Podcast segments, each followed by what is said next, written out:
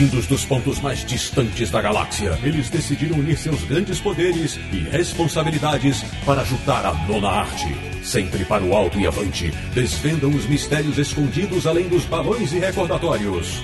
Ortutatis, você queria um podcast sobre quadrinhos? Achou! Bem-vindo ao Confins do Universo.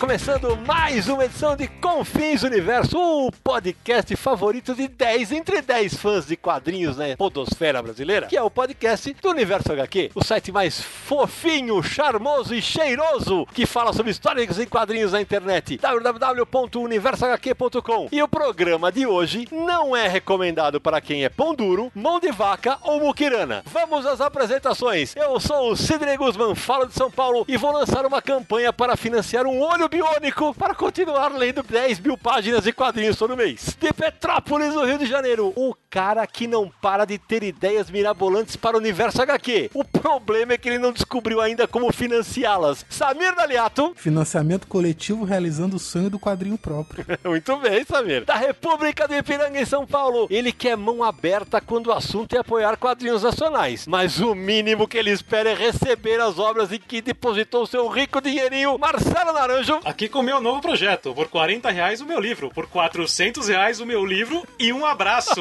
É zero apoios até agora. De São Paulo. Ele que é líder da comunidade geek do Catarse, que é a principal plataforma de financiamento coletivo do Brasil, que já deu vida a muitas HQs nacionais. Seja bem-vindo, Geraldo Aleandro. Obrigado, pessoal. Obrigado. Um prazer estar aqui nesse canal tão importante aí para os quadrinhos nacionais. E fechando com todo garbo e elegância o time desta edição do Confins Universo, ela é quadrinista, colorista, minha parceira de N eventos e projetos pelo Brasil inteiro e tem uma experiência riquíssima para dividir com a gente hoje. Minha amiga Cris Petter. Olá, gente. Eu estou com um espirro preso. Não tem nada a ver com o tema, mas é que eu estou sofrendo aqui. Tá frio aí em Porto Alegre, Cris? Tá ventando bastante. Ei, Laia. Pois bem, pessoal, o programa de hoje vai falar sobre financiamento coletivo ou crowdfunding, hã? catarse, Kikante, Kickstarter, etc. Como tudo isso tem impactado o mercado de quadrinhos nos últimos anos? O que, que deu certo? O que deu errado? O que precisa melhorar? Como é que os autores estão lidando com a experiência de ser editor, diagramador, carregador, correio e muito mais? Isso tudo e muito mais a gente vai dissecar pra você daqui a pouquinho. Não sai daí que o papo hoje vai ferver.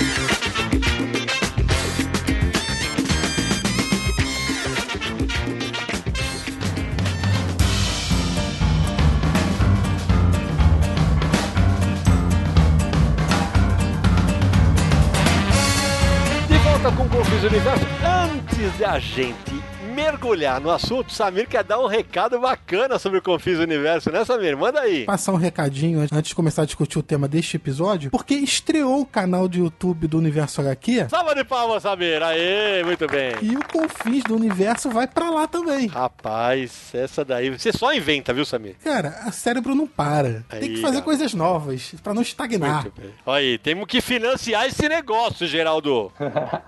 Aí o que que acontece? A gente sempre quis, na verdade, levar o Confins pro YouTube, pra vídeo, né? Só que é complicado você levar um programa de áudio pra um canal que é audiovisual, não é só o áudio. E como que a gente vai fazer pra colocar o que é essencialmente uma hora e meia apenas da gente conversando, não tem imagem nenhuma, e isso também ficar atrativo? E aí a gente pensou em algumas alternativas, como que podia fazer, até algumas mirabolantes, como se filmar e coisas do tipo, que seria na prática impossível. Que nossos ouvintes não mereciam ver a gente gravando essa porra, né? Pelo amor de Deus. Ia ser um problema. E aí a gente conseguiu chegar num formato que agradou. E aí, quando a gente chegou nesse formato, a gente falou, pô, isso aqui pode dar certo. E aí a gente teve também a sorte de contar com o Damásio Neto, que é um excelente editor de vídeos. que é fã do Confis do Universo, nos procurou e ficou muito divertido. Posso falar que o primeiro tá no ar, tá muito divertido. Então, pra quem quiser conhecer agora o Confins também em vídeo, é só acessar lá em youtube.com barra universo HQ. Aproveita enquanto não tiver nenhum vídeo meu no canal, porque no dia que estrear vocês vão desistir. E acho que é importante dizer, né, Samir, que o conteúdo que nós estamos subindo pro YouTube YouTube não é um conteúdo inédito, é um podcast que você já ouviu aqui no Confins do Universo, mas com imagens, que o Damásio forra todo o nosso papo para deixar o negócio mais interativo e mais divertido para que as pessoas assistam. Pois é, o, o podcast somente áudio vai continuar sendo lançado normalmente. Você vai poder baixar ou no site, ou no iTunes, ouvir no seu carro, no seu celular, não tem problema nenhum. É, mas ali é um canal extra, tem os atrativos a mais que enriquecem até ali. Quando a gente fala algum assunto específico, aí mostra a imagem do que a gente tá falando, esse tipo de coisa, dá uma outra dimensão ali pra experiência. Então é isso aí, tá todo mundo convidado. Então vamos ao assunto do Confis do Universo de hoje. Mas antes de entrar, se você mora em Marte, Saturno, Júpiter e não sabe quem é Chris Petter, que estará na mesa C0910 do Arts Alley da CCXP Tour, Cris, conta aí pra galera quem é você. Eu sou uma baixinha de 1,50m.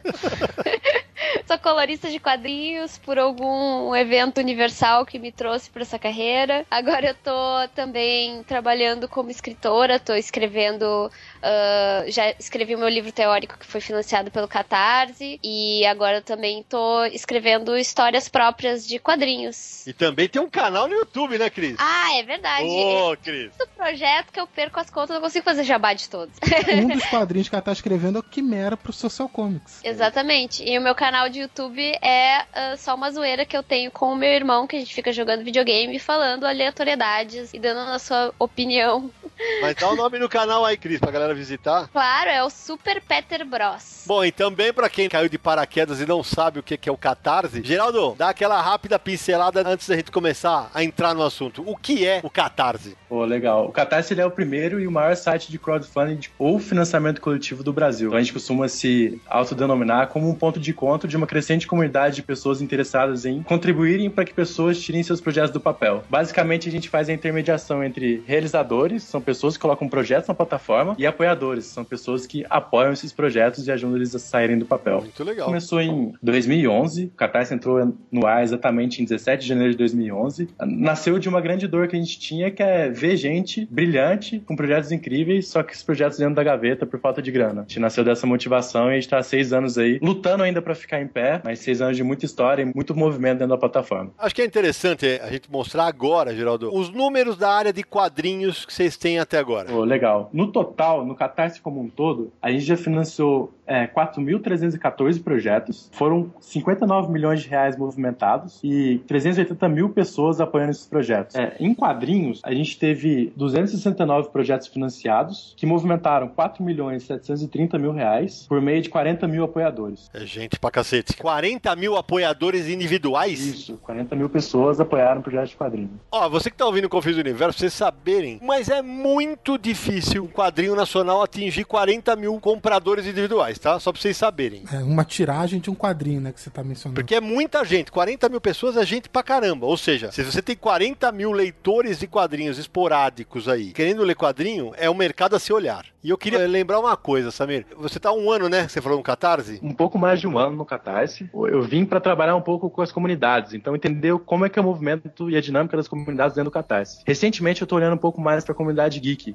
que é quadrinhos, jogos, jogos de tabuleiro e jogos digitais e RPG também. Então, eu tô um pouco nesse movimento aí de entender como é que essa comunidade anda, como é que essa comunidade evolui, como é que essa comunidade se conversa entre si. É legal falar um pouco também que antes de trabalhar no Catarse, eu era um apoiador também. Então, ah, como todos vocês, então, apoiei projetos e continuo apoiando projetos e sei um pouco que é estar desse lado da trincheira, né? Acho que igual todo mundo que tá aqui conversando nesse podcast hoje, eu tive um tique que eu queria trabalhar com o que eu gostasse, trabalhasse com o que eu fosse apaixonado, e aí por isso eu vim parar no Catarse, que é um trabalho diferente dos outros outros também. Acho que vocês podem ter uma noção disso. É. Mas é um pouco isso a minha história aqui. Legal compartilhar com vocês aqui hoje. Não, beleza. Eu montei esse time do Confis Universo porque eu, Samir e o Naranjo somos apoiadores. O Universal aqui talvez seja o site que mais divulga o Catarse e projetos de financiamento coletivo de quadrinhos no Brasil. A Cris, porque ela fez um projeto bem sucedido, mas que deixou a menina enlouquecida. E claro, o Geraldo para contar o lado de lá. Eu vou contar um pouquinho até para situar para os nossos ouvintes como é que essa história de Catarse de financiamento coletivo começa no Brasil. Em 2011, dois mineiros então desconhecidos chamados Eduardo Damasceno e Luiz Felipe Garrocho lançaram um projeto chamado Achados e Perdidos. Tinha um vídeo, tinha um primeiro capítulo da obra que terminava num gancho sensacional que você falava, cadê o resto? Eu falei, pô, vou apoiar esse negócio, cara. Em 2011, foi o primeiro quadrinho do Catarse Achados e Perdidos foi financiado,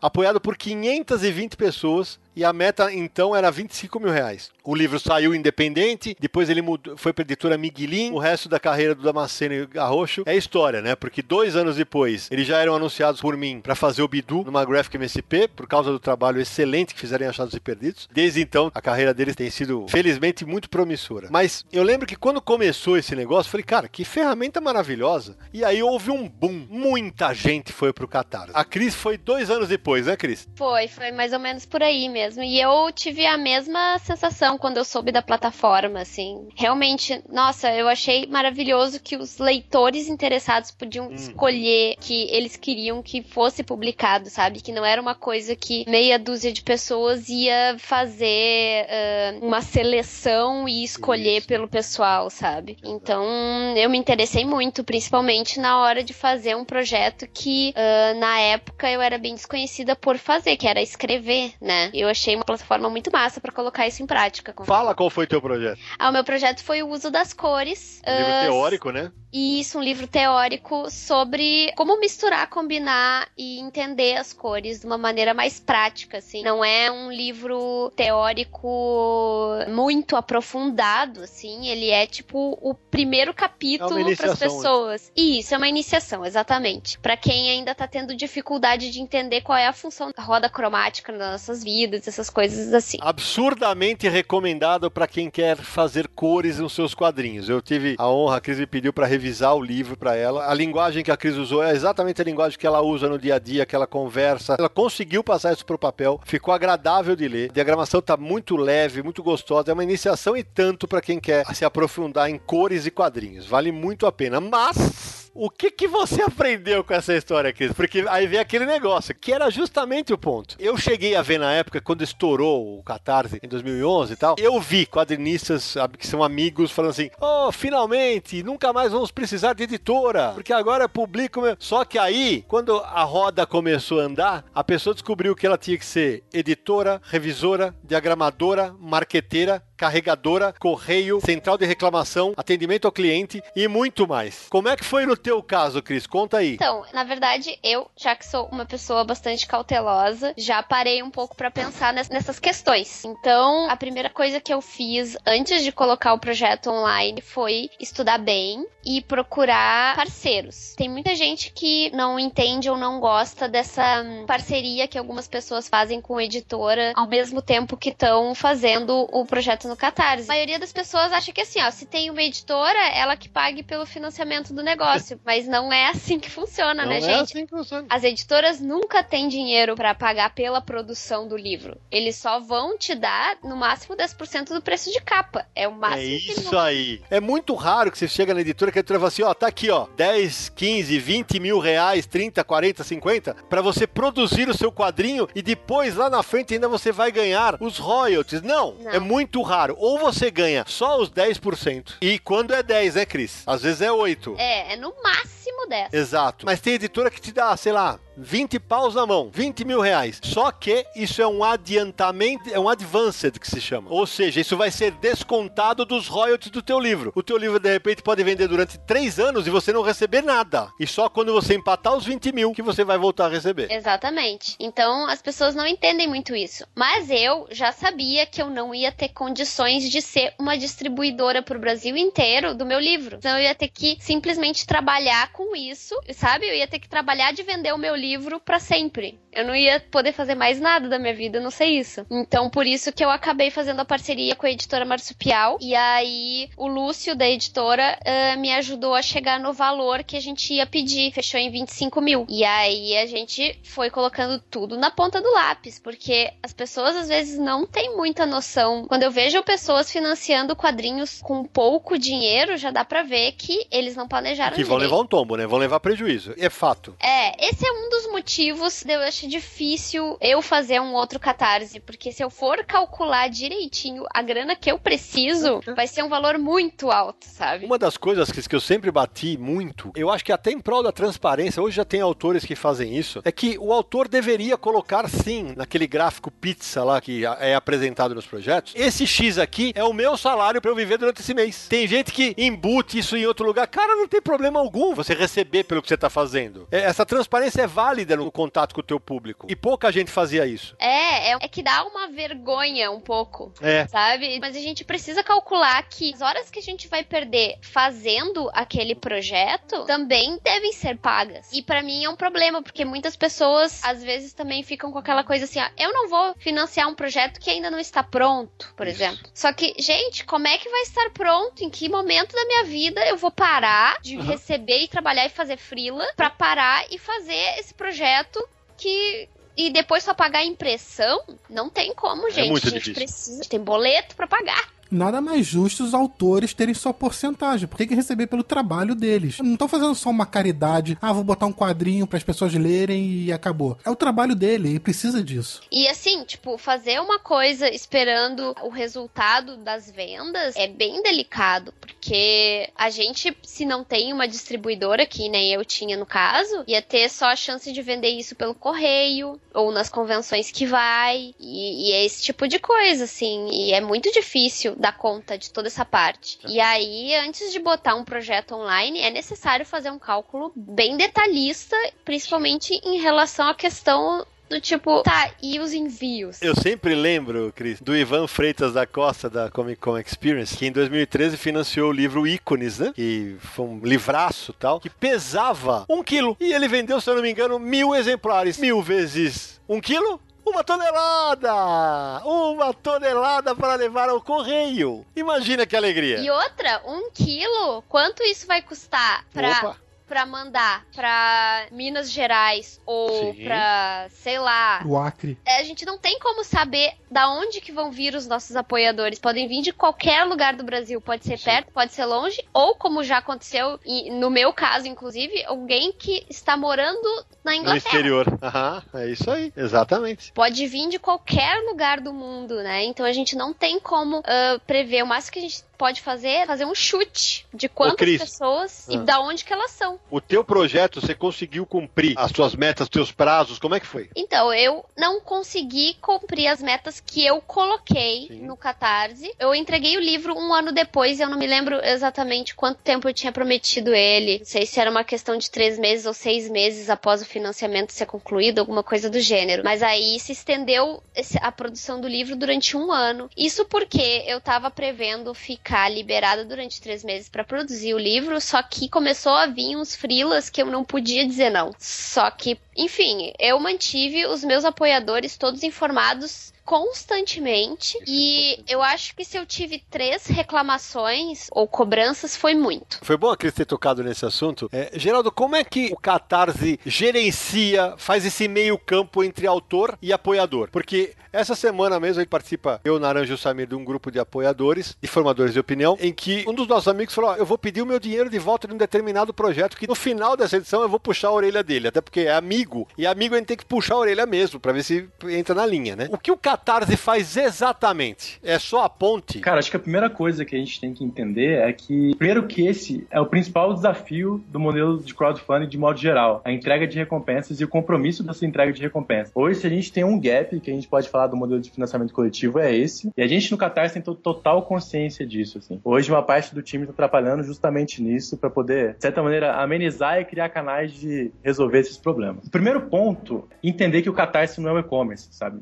Acho que muita gente, muito apoiador, às vezes quando apoia um projeto, ele tem essa noção, assim, parece que eu tô comprando um projeto num e-commerce qualquer. Só que apoiar um projeto é um pouco mais que isso, assim, é uma mistura de você apostar no realizador e o desejo pela recompensa. Então o que, que o apoiador tá fazendo? Ele não tá comprando um livro ou comprando uma recompensa específica.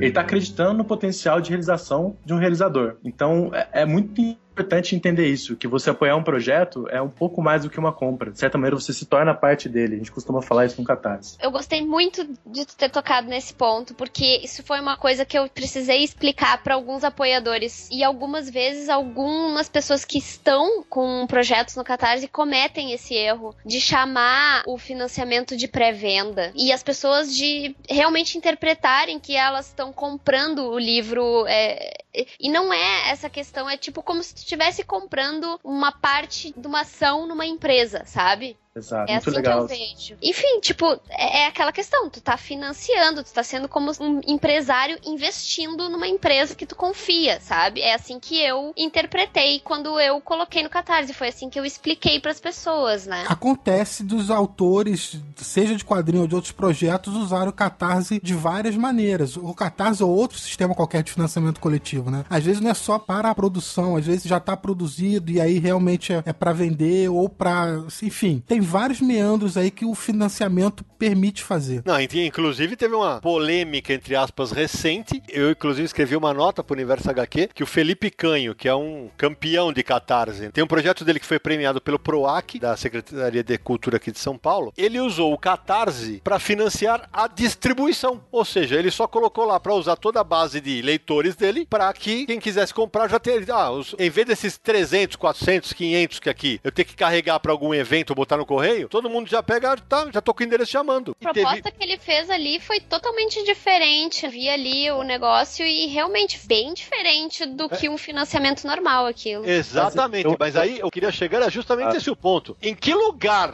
das plataformas de financiamento coletivo está assim? É para financiar a publicação de quadrinhos. Não, para financiar qualquer coisa. Ele foi lá e financiou a distribuição, um subfinanciamento da distribuição. E aí não tinha nada de errado, mas eu vi quadrinista metendo a boca nele. Ah, gente, menos mimimi, mais trabalho, né, meu? Pelo amor É, de Deus. Eu adiciono alguns pontos aqui ainda. Eu acho que ele foi muito transparente com a comunidade dele. Gestão de comunidade talvez seja o principal drive de sucesso da sua campanha. Assim. Como que você conduz as pessoas que te acompanham faz tempo, como que você é, comunica a sua campanha para elas. É, gestão de comunidade é algo muito importante no mundo do financiamento coletivo e na nossa mecânica. Ele foi muito transparente com a comunidade dele ao adotar essa narrativa de projeto. Eu acho que esse é um ponto muito bom. O outro ponto é que ele poderia vender isso no e-commerce dele, mas ele viu que talvez a fricção das pessoas é menor ali no Catarse. Talvez seja mais fácil para um cara Claro. apoiar É ele no. Catarse do que chegar no e-commerce dele e apoiar. É, E, Ele já tem uma base de fãs ali. e o último ponto ainda é que isso é positivo, porque é um, o o Canho é um ótimo realizador. Ele entrega projetos dele. Ele trouxe pessoas dentro para dentro da plataforma nesse projeto novo. Essas pessoas dentro da plataforma uma vez, elas podem voltar a apoiar outros projetos, outros quadrinhos de outros quadrinistas. Então é importante esse trabalho, por mais que ele tivesse a possibilidade de fazer essa campanha fora, como uma pré-venda tradicional, toda vez que um realizador ele faz um projeto novo dentro do Catarse, isso é, é muito importante frisar, assim, o cara não carrega consigo só o seu projeto ou só os seus apoiadores, mas o projeto dele indo bem, ele entregando bem as recompensas dele, ele ajuda toda a comunidade de quadrinistas do Catarse. Porque, igual, eu falei antes da gente começar a falar é, nesse podcast, uma pessoa que apoia um projeto de um quadrinista, ela pode voltar e apoiar outro ali, porque ela já confia naquele sistema, ela já confia na plataforma e ela teve um- uma boa primeira experiência. Não, você tem o- também o, o oposto do que você falou, né? Sim, Se a experiência for ruim, o que, que faz?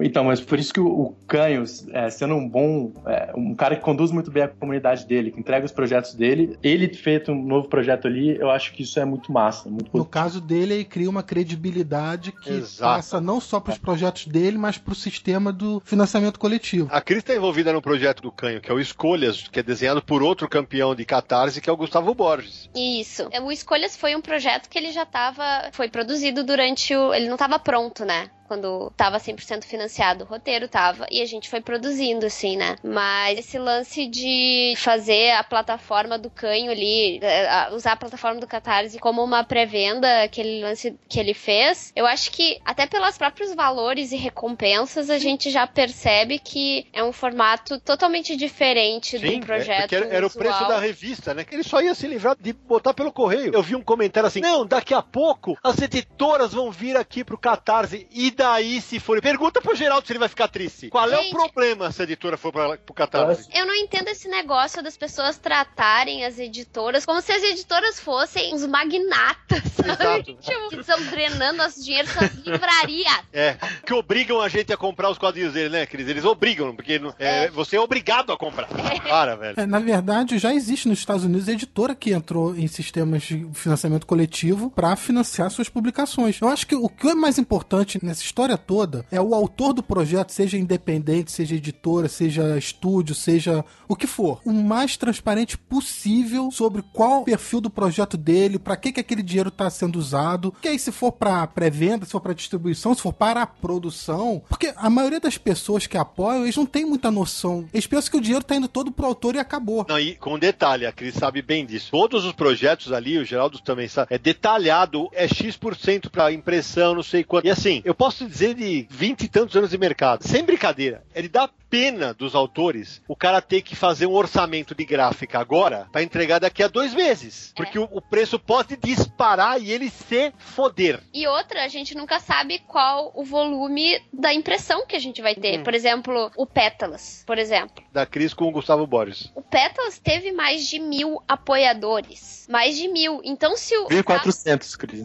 Mais de 1.400 apoiadores. Agora, imagina se o Gustavo tivesse feito o orçamento só para mil exemplares. Sim, é isso aí. Exatamente. Porque o autor tem que ter isso em mente. Ele não vai, é bom deixar isso claro pro ouvinte, ele não vai pegar, eu tive 520 apoios, eu vou, ele não vai rodar 520. Ele vai rodar 1000, 1500, pra- porque ele vai ter que vender em evento, ele vai carregar isso no lombo para tudo que é lugar do Brasil. Vai pagar excesso de bagagens. Vai pagar excesso de bagagem, vai ter evento que não vai vender porcaria nenhuma, tem evento que vai vender bastante. É assim, a vida do autor independente é assim, cara. Eu que- queria fazer uma pergunta pro Geraldo. Qual que Claro. foi a maior tiragem de quadrinhos no- até o momento no Catarse? De número de apoiadores é o Pétalas. Foi o Pétalas, legal. Foi, de 433. E queria até aproveitar o gancho para falar que essa é uma característica comum entre os projetos que dão atraso. São projetos que superam muito a meta e tem um aumento inesperado de produção. E para isso, e até voltando naquele assunto que a gente falou, qual que é o papel do Catarse nisso, o que, que a gente faz, nessa conciliação entre apoiador e realizador, talvez uma das principais coisas é manter uma comunicação clara com os apoiadores do seu projeto ao longo do atraso da entrega das recompensas. Vocês que fazem isso, Ah. porque esse papel não deveria ser do autor. O papel deveria ser do autor, mas é importante lembrar que, assim como os apoiadores, a gente precisa das informações dos realizadores para entender o status do projeto. Tá. É necessário que os realizadores usem a ferramenta de novidades do Catarse e agora também a gente lançou uma ferramenta de envio de recompensas. Vocês chegaram a ver. Tiquei várias aqui. Enquanto a gente tá gravando, eu acabei de cobrar um autor que já. Ah, mas eu já mandei. Ah, não, eu não recebi teu livro ainda. Então tá- já tá cobrado. Legal. Então, a gente criou uma ferramenta recente de envio de recompensas que quando o realizador é, dispara, o- envia o projeto para a pessoa, a pessoa recebe um e-mail, o apoiador, e quando pessoa- o apoiador recebe o projeto, ele pode ticar lá e dar uma comunicação para o realizador que o projeto foi recebido. Então, essa é informação que a gente tem, sabe, também do Catarse. E, Geraldo, deixa eu perguntar uma coisa. Baseado nesse sistema que você está explicando, se mostrar lá que um, um autor de um projeto não fez como deveria ser feitas as coisas, é, não está enviando e está recebendo feedback muito negativo, isso implica alguma, não sei, entre aspas, penalidade para ele colocar outros projetos na plataforma? Legal. Eu vou explicar um pouco mais disso agora. Primeira instância, a gente entende que a disputa ela tem que ser resolvida entre realizador e apoiador. E a gente faz o máximo para que esse compromisso original, que ele seja cumprido. Então hoje a gente faz uma ponte por e-mail mesmo e busca informações com o realizador para passar para o apoiador. Então basicamente o realizador, que a gente recebe uma reclamação de um apoiador falando que ó, tal recompensa não foi entregue, e a gente tenta buscar ali nas novidades ou na, nessa ferramenta de entrega de recompensa o que, que aconteceu. É, caso a gente não tenha nenhuma novidade sobre isso, a gente faz uma ponte por e-mail entre, entre apoiador e realizador. É, eu, eu acho que é legal é, falar um pouco mais do nosso papel nisso. assim. Relembrando que esse talvez seja um grande problema da mecânica do financiamento coletivo, né? Entrega de recompensa. É, o Catarse ele não é regulador, então hoje a gente não faz curadoria, a gente não fiscaliza os projetos. É, a gente é um lugar e é uma ferramenta. Então a gente tem uma postura ideológica e a gente atua como propagador de boas práticas. Em relação a isso, a gente trabalha em duas frentes específicas: educação e tecnologia. É, em educação, a gente elaborou uma série de materiais educativos para empoderar o realizador e fazer com que ele esteja mais preparado a colocar uma campanha no ar. Então, quem é realizador sabe que, cara, a gente tem planilha de orçamento que ajuda a exatamente fazer o que a Cris falou de um, um belo orçamento para sua campanha. Então, mas isso foi sendo feito com o passar do tempo, que no começo imagino que não tinha nada disso, né? Isso, exato. Mas, por exemplo, hoje, todo realizador que é, faz um rascunho na plataforma do Catarse, ele recebe todos os materiais por e-mail. Então, a gente, de certa maneira, trabalha na educação dele para ele poder entregar uma campanha condiz- condizente com a realidade, que dê capacidade para ele arrecadar o dinheiro que ele precisa e entregar as recompensas em tempo hábil. E outra frente que a gente trabalha é basicamente tecnologia. Então, a gente cria ferramentas dentro da plataforma do Catarse, tentam diminuir esse atrito entre apoiador e realizador. Então, por exemplo, TIC de recompensa entregue é uma delas. Facilitar a interação e comunicação direta entre realizador e apoiador na plataforma. Então, hoje, um realizador ele pode é, enviar novidades segmentadas, de acordo com a faixa de apoio do cara. Ele agora pode. A ideia é que ele, daqui a um tempo ele possa entrar em contato, o apoiador com o realizador, dentro da própria plataforma. E a gente, só para falar um pouco de qual caminho a plataforma está tomando para isso, a gente vai lançar duas ferramentas que podem ajudar muito nisso. A primeira, a gente vai separar o frete da recompensa. Acho que isso vai muito de encontro com o que a Cris falou, de receber recompensas de vários lugares e não ter ideia qual é o frete que vai aplicar. Você vai poder setar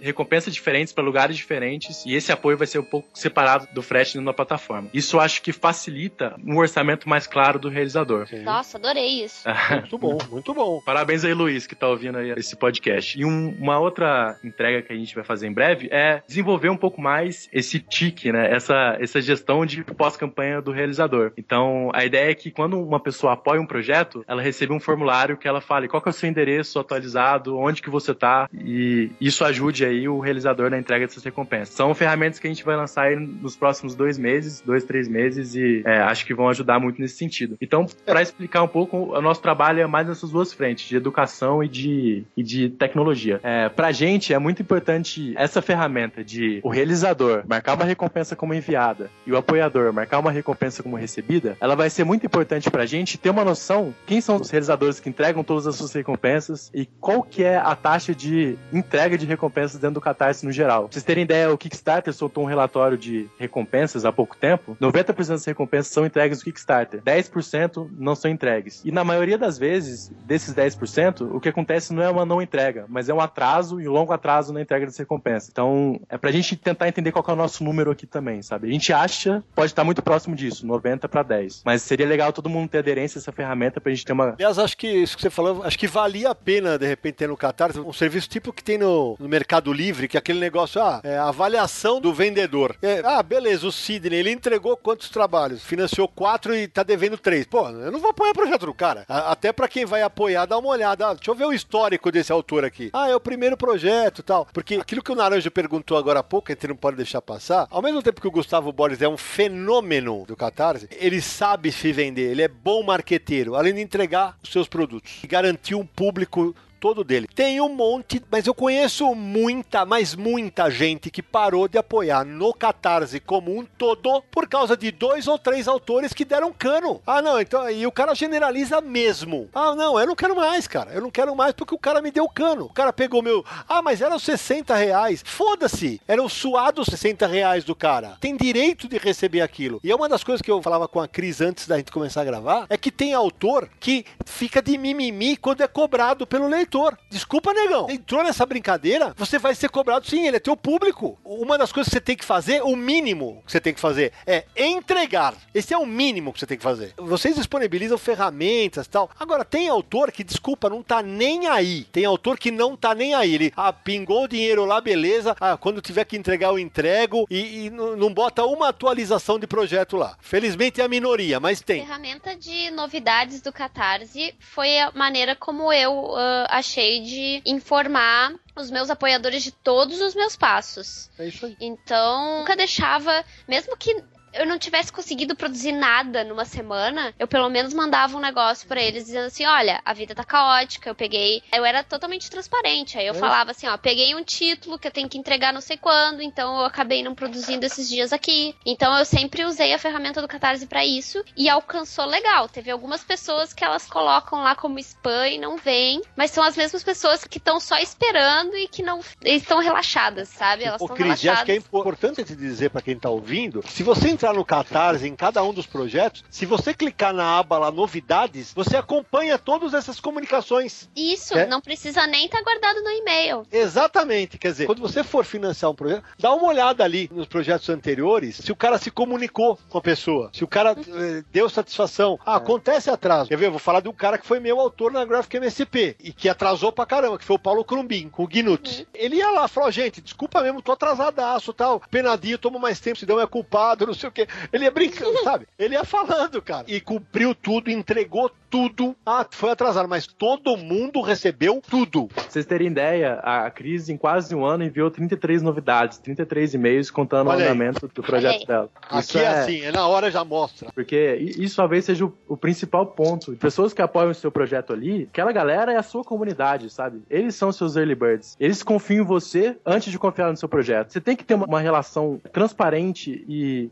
constante com esse pessoal, sabe? Isso é imprescindível. Não tem bola de cristal, eles não sabem o que, que tá acontecendo na nossa vida. Então a gente tem que comunicar, entendeu? Eu apoiei 41 projetos, dos 41, dois tiveram atraso maior, mas as pessoas, os autores se importaram em comunicar mensalmente o que estava acontecendo. E teve um que o Sidney vai falar no final do programa. Não, não, eu vou falar quem é. É o meu amigo João Azeitona, com o projeto Porco Pirata, que era para ter sido entregue em dezembro de 2015 na CCXP. Ou seja, já passou a de 16 e ele é cobrado constantemente, inclusive publicamente no Facebook, por alguns apoiadores amigos do mercado de quadrinho, porque, meu, já que é pra ser amigo, tem que falar a verdade, né? É um baita artista, só que tá em débito. E usa muito mal a ferramenta das novidades. Ele só tá usando a reação. Quando ele apanha, ele fala: Puta, gente, desculpa, vocês estão certos. Cara, usa melhor aquilo lá, azeitona. É esse o ponto. Porque o que a gente falava do estabelecimento do teu público, eu vou dar um exemplo aqui no qual a Cris está envolvida. Quando o sucesso Pétalas foi financiado, o que aconteceu? Houve um movimento de duas editoras, uma de banca, que é a Tambor, e uma de livraria, que é a Marsupial. As duas quiseram abraçar o projeto, uma distribui para cada lado. Porra, puta êxito. Maravilhoso. Um projeto independente atraiu duas editoras. Ah, mas pô, vai pegar o dinheiro do menino tal. Ok, não interessa. O fato é que levou para mais gente ainda. Só que eu vi em redes sociais e falei pro Gustavo, muita gente ficou puta porque o livro chegou primeiro na banca do que chegou pra ele que apoiou. Ó, pô, eu apoiei por causa do meu apoio de mais X pessoas, a editora te procurou. E aí a editora coloca antes na banca de mim. Isso aconteceu. Então, o fato de você trabalhar o teu público, vou dar outro exemplo. Falei pro Felipe Canha e falei pro Gustavo Borges. Cris também tá nesse projeto também, que é o, o Escolhas. Eu falei, meninos, sensacional vocês terem fechado com uma editora, que é a, a Geektopia. Só que a Geektopia vai lançar em capa dura. E aí, porra, o que vai acontecer? O cara vai parar de apoiar os seus projetos. O cara vai, peraí, eu não vou mais apoiar os projetos do Canho, porque, porra, eu apoio aqui, ele vem pra editora, vai sair em capa dura numa versão melhor do que a minha. E talvez num preço equivalente ao que eu paguei. O Felipe e o Gustavo, muito espertamente, foram falar com a editora, trabalharam uma relação com a editora e todos os apoiadores vão ganhar em capa dura.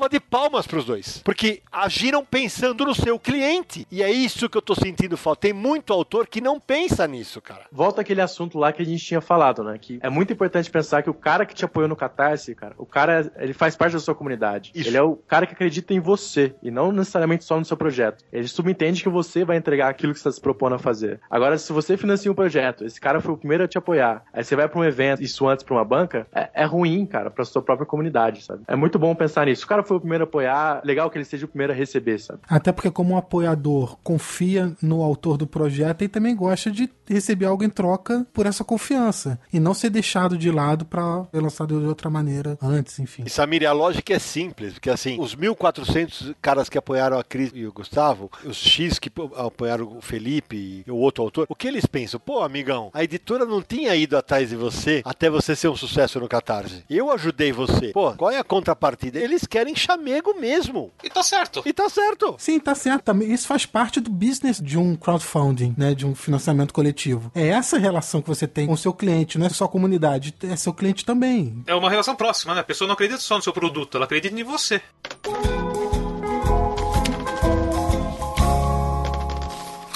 Então eu tenho uma opinião, queria só colocar um negócio aqui que eu acho importante. É uma coisa particular que me incomoda um pouco. Se eu tiver errado, paciência. Ah, muita gente coloca o seguinte no seu projeto. O livro custa 40 reais. Ou seja, É genérico, um chute aqui. O livro autografado, 50 reais. Eu acho isso muito estranho. Ou colocar o mesmo valor. O livro, 40 reais. Livro autografado, 40 reais. A pessoa que escolha. Ou autografa todos. Mas eu acho estranho isso de ter essa opção de autografado e não autografado por valores diferentes. Mas É porque no Brasil não existe o hábito de se cobrar pelo autógrafo. Mas eu imagino, aí a Cris pode me ajudar, que talvez elaborar as recompensas, né, Cris, deve ser um parto, né? E porra, duas coisas, assim, ó, tipo, no meu projeto, se eu não me engano, eu tinha a opção autografado e não autografado, que ficava mais caro por quê? Porque a minha editora é no Rio de Janeiro e eu estava em Porto Alegre, Rio Grande do Sul. Então, existia uma diferença real de Tinha que valor. mandar o livro pra você, pra você autografar Claro. e mandar de volta. Exato. Ah, olha né? que explicação legal. Pra gente que tá do simplesmente Muito comprou, não enxerga isso. E Naranja, pe- presta atenção, às vezes é uma questão de conta. Talvez fosse mais barato a, Cris- a editora pagar um voo da Cris pro Rio, um bate e volta, do que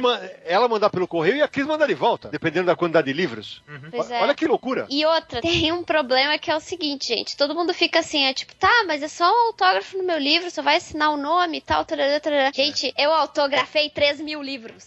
Não, mas ah, eu penso de sucesso. Aí.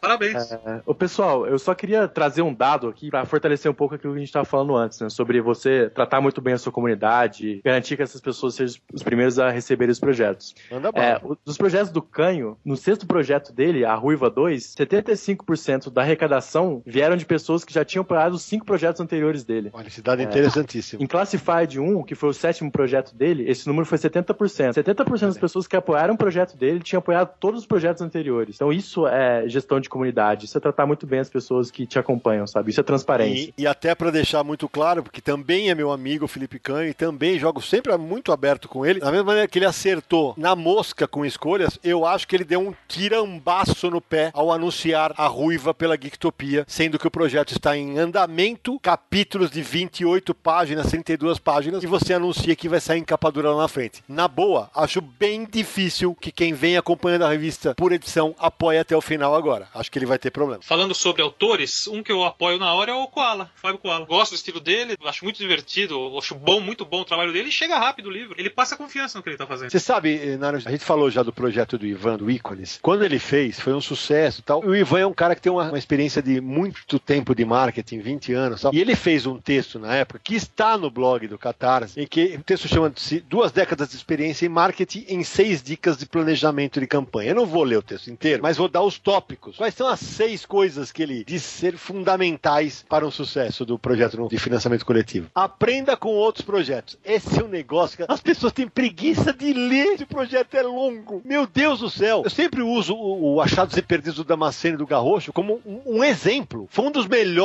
projetos à venda para o financiador. Foi uma das coisas mais. Eles botaram um capítulo inteiro. Eu lembro que o Naranjo falou comigo: falou assim, então você leu? Termina com o moleque com um buraco na barriga. E a gente desesperado que a gente queria ler o final. Exato. Então, aprenda com outros projetos. Composto de marketing se aplica a qualquer projeto. Aí ele fala lá de produto, preço, mercado-alvo, promoção, onde você vai vender e tal. Três, custos, custos, custos. O que a Cris falou. Cara, tudo é custo. Você tem que contar quantas canetas você vai gastar pra fotografar. Você tem que contar a, a gasolina que você vai gastar nas X idas até o correio. Envelope, você tem que contar selo, tem que botar tudo na ponta do lápis. Quatro, divulgue seu projeto de forma interessante, atraente e envolvente. Gente, o que tem de vídeo, sem brincadeira, ridículo, vendendo projeto hoje, é uma grandeza. Dê uma produzida, coloque uma boa sinopse da tua, coloque um bom resumo da tua arte. Eu já vi projeto de quadrinho no Catarse que não tinha página. Oi, como é que você vai apoiar, cara? Cinco, essa pra mim é vital. Prometeu, cumpra. E, se possível, surpreenda. O que o Canho, a Cris e o Gustavo fizeram agora com escolhas. Surpreender os caras com a capa dura. E o sexto, mantenha contato. Sei que desenhista é por característica um, um tímido, mas cara, quando você vai pro mercado, você tem que se comunicar com o teu público. Então, o link vai estar no post do Universo HQ para quem quiser acessar. Se você quer fazer um projeto de financiamento coletivo, leia antes e estude o que fazer. Tem dois pontos que autores precisam prestar, acredito eu, precisam prestar muita atenção. Uma é com a recompensa, porque a recompensa gera custo. Então, quando você está botando um projeto no Catarse, você está produzindo seu quadrinho, a sua meta não pode ser só daquele quadrinho, porque se você está oferecendo várias recompensas, isso vai gerar um custo para você. Não só custo, cuidado com ela. Eu recebi um pôster todo amassado. É, pois é, então, mas aí você tem um pôster. Você vai ter que pagar pela impressão do pôster, você tem que ter uma embalagem própria pro pôster, vai pagar Isso, o é. correio pro pôster. Tudo isso vai gerar custo pra,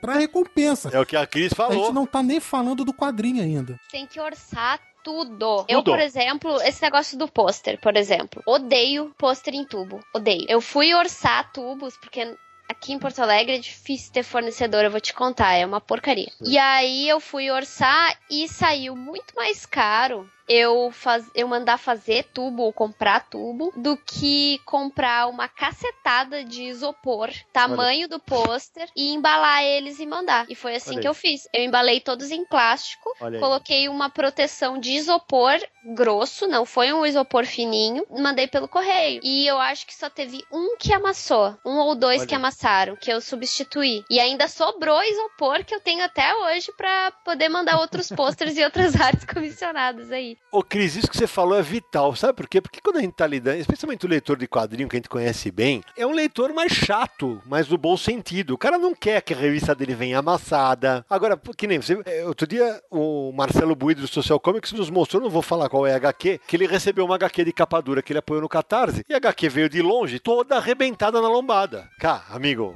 o leitor de quadrinho não perdoa. Quero que você ponha no mínimo um jornal em volta para não machucar. Esse tipo de cuidado, que é o que o Geraldo tava falando. Esse é o surpreenda que o Ivan falou lá atrás. na hora de escrever uma história e criar uma história, é bom que tu escreva alguma coisa que tu esteja amando fazer e que tu, como leitor, fosse ler e fosse gostar. Porque senão fica sem alma o negócio. Uma história totalmente calculada e sem qualquer valor emocional pra ti, não vale a pena ser publicada. E a mesma coisa quando trata das recompensas do Catarse. Tu tem que tratar o teu apoiador como se fosse tu recebendo aquela revista. Como tu gostaria de ser tratado? sabe? Grande Tu frase, gostaria que o, o projeto que tu apoiou fosse entregue pra ti. Então tem que tomar cuidado com essas coisas. E tem que orçar tudo antes. Porque aquela coisa, tem que ter a visão além do alcance. Na vida Boa. e nos projetos do Catarse.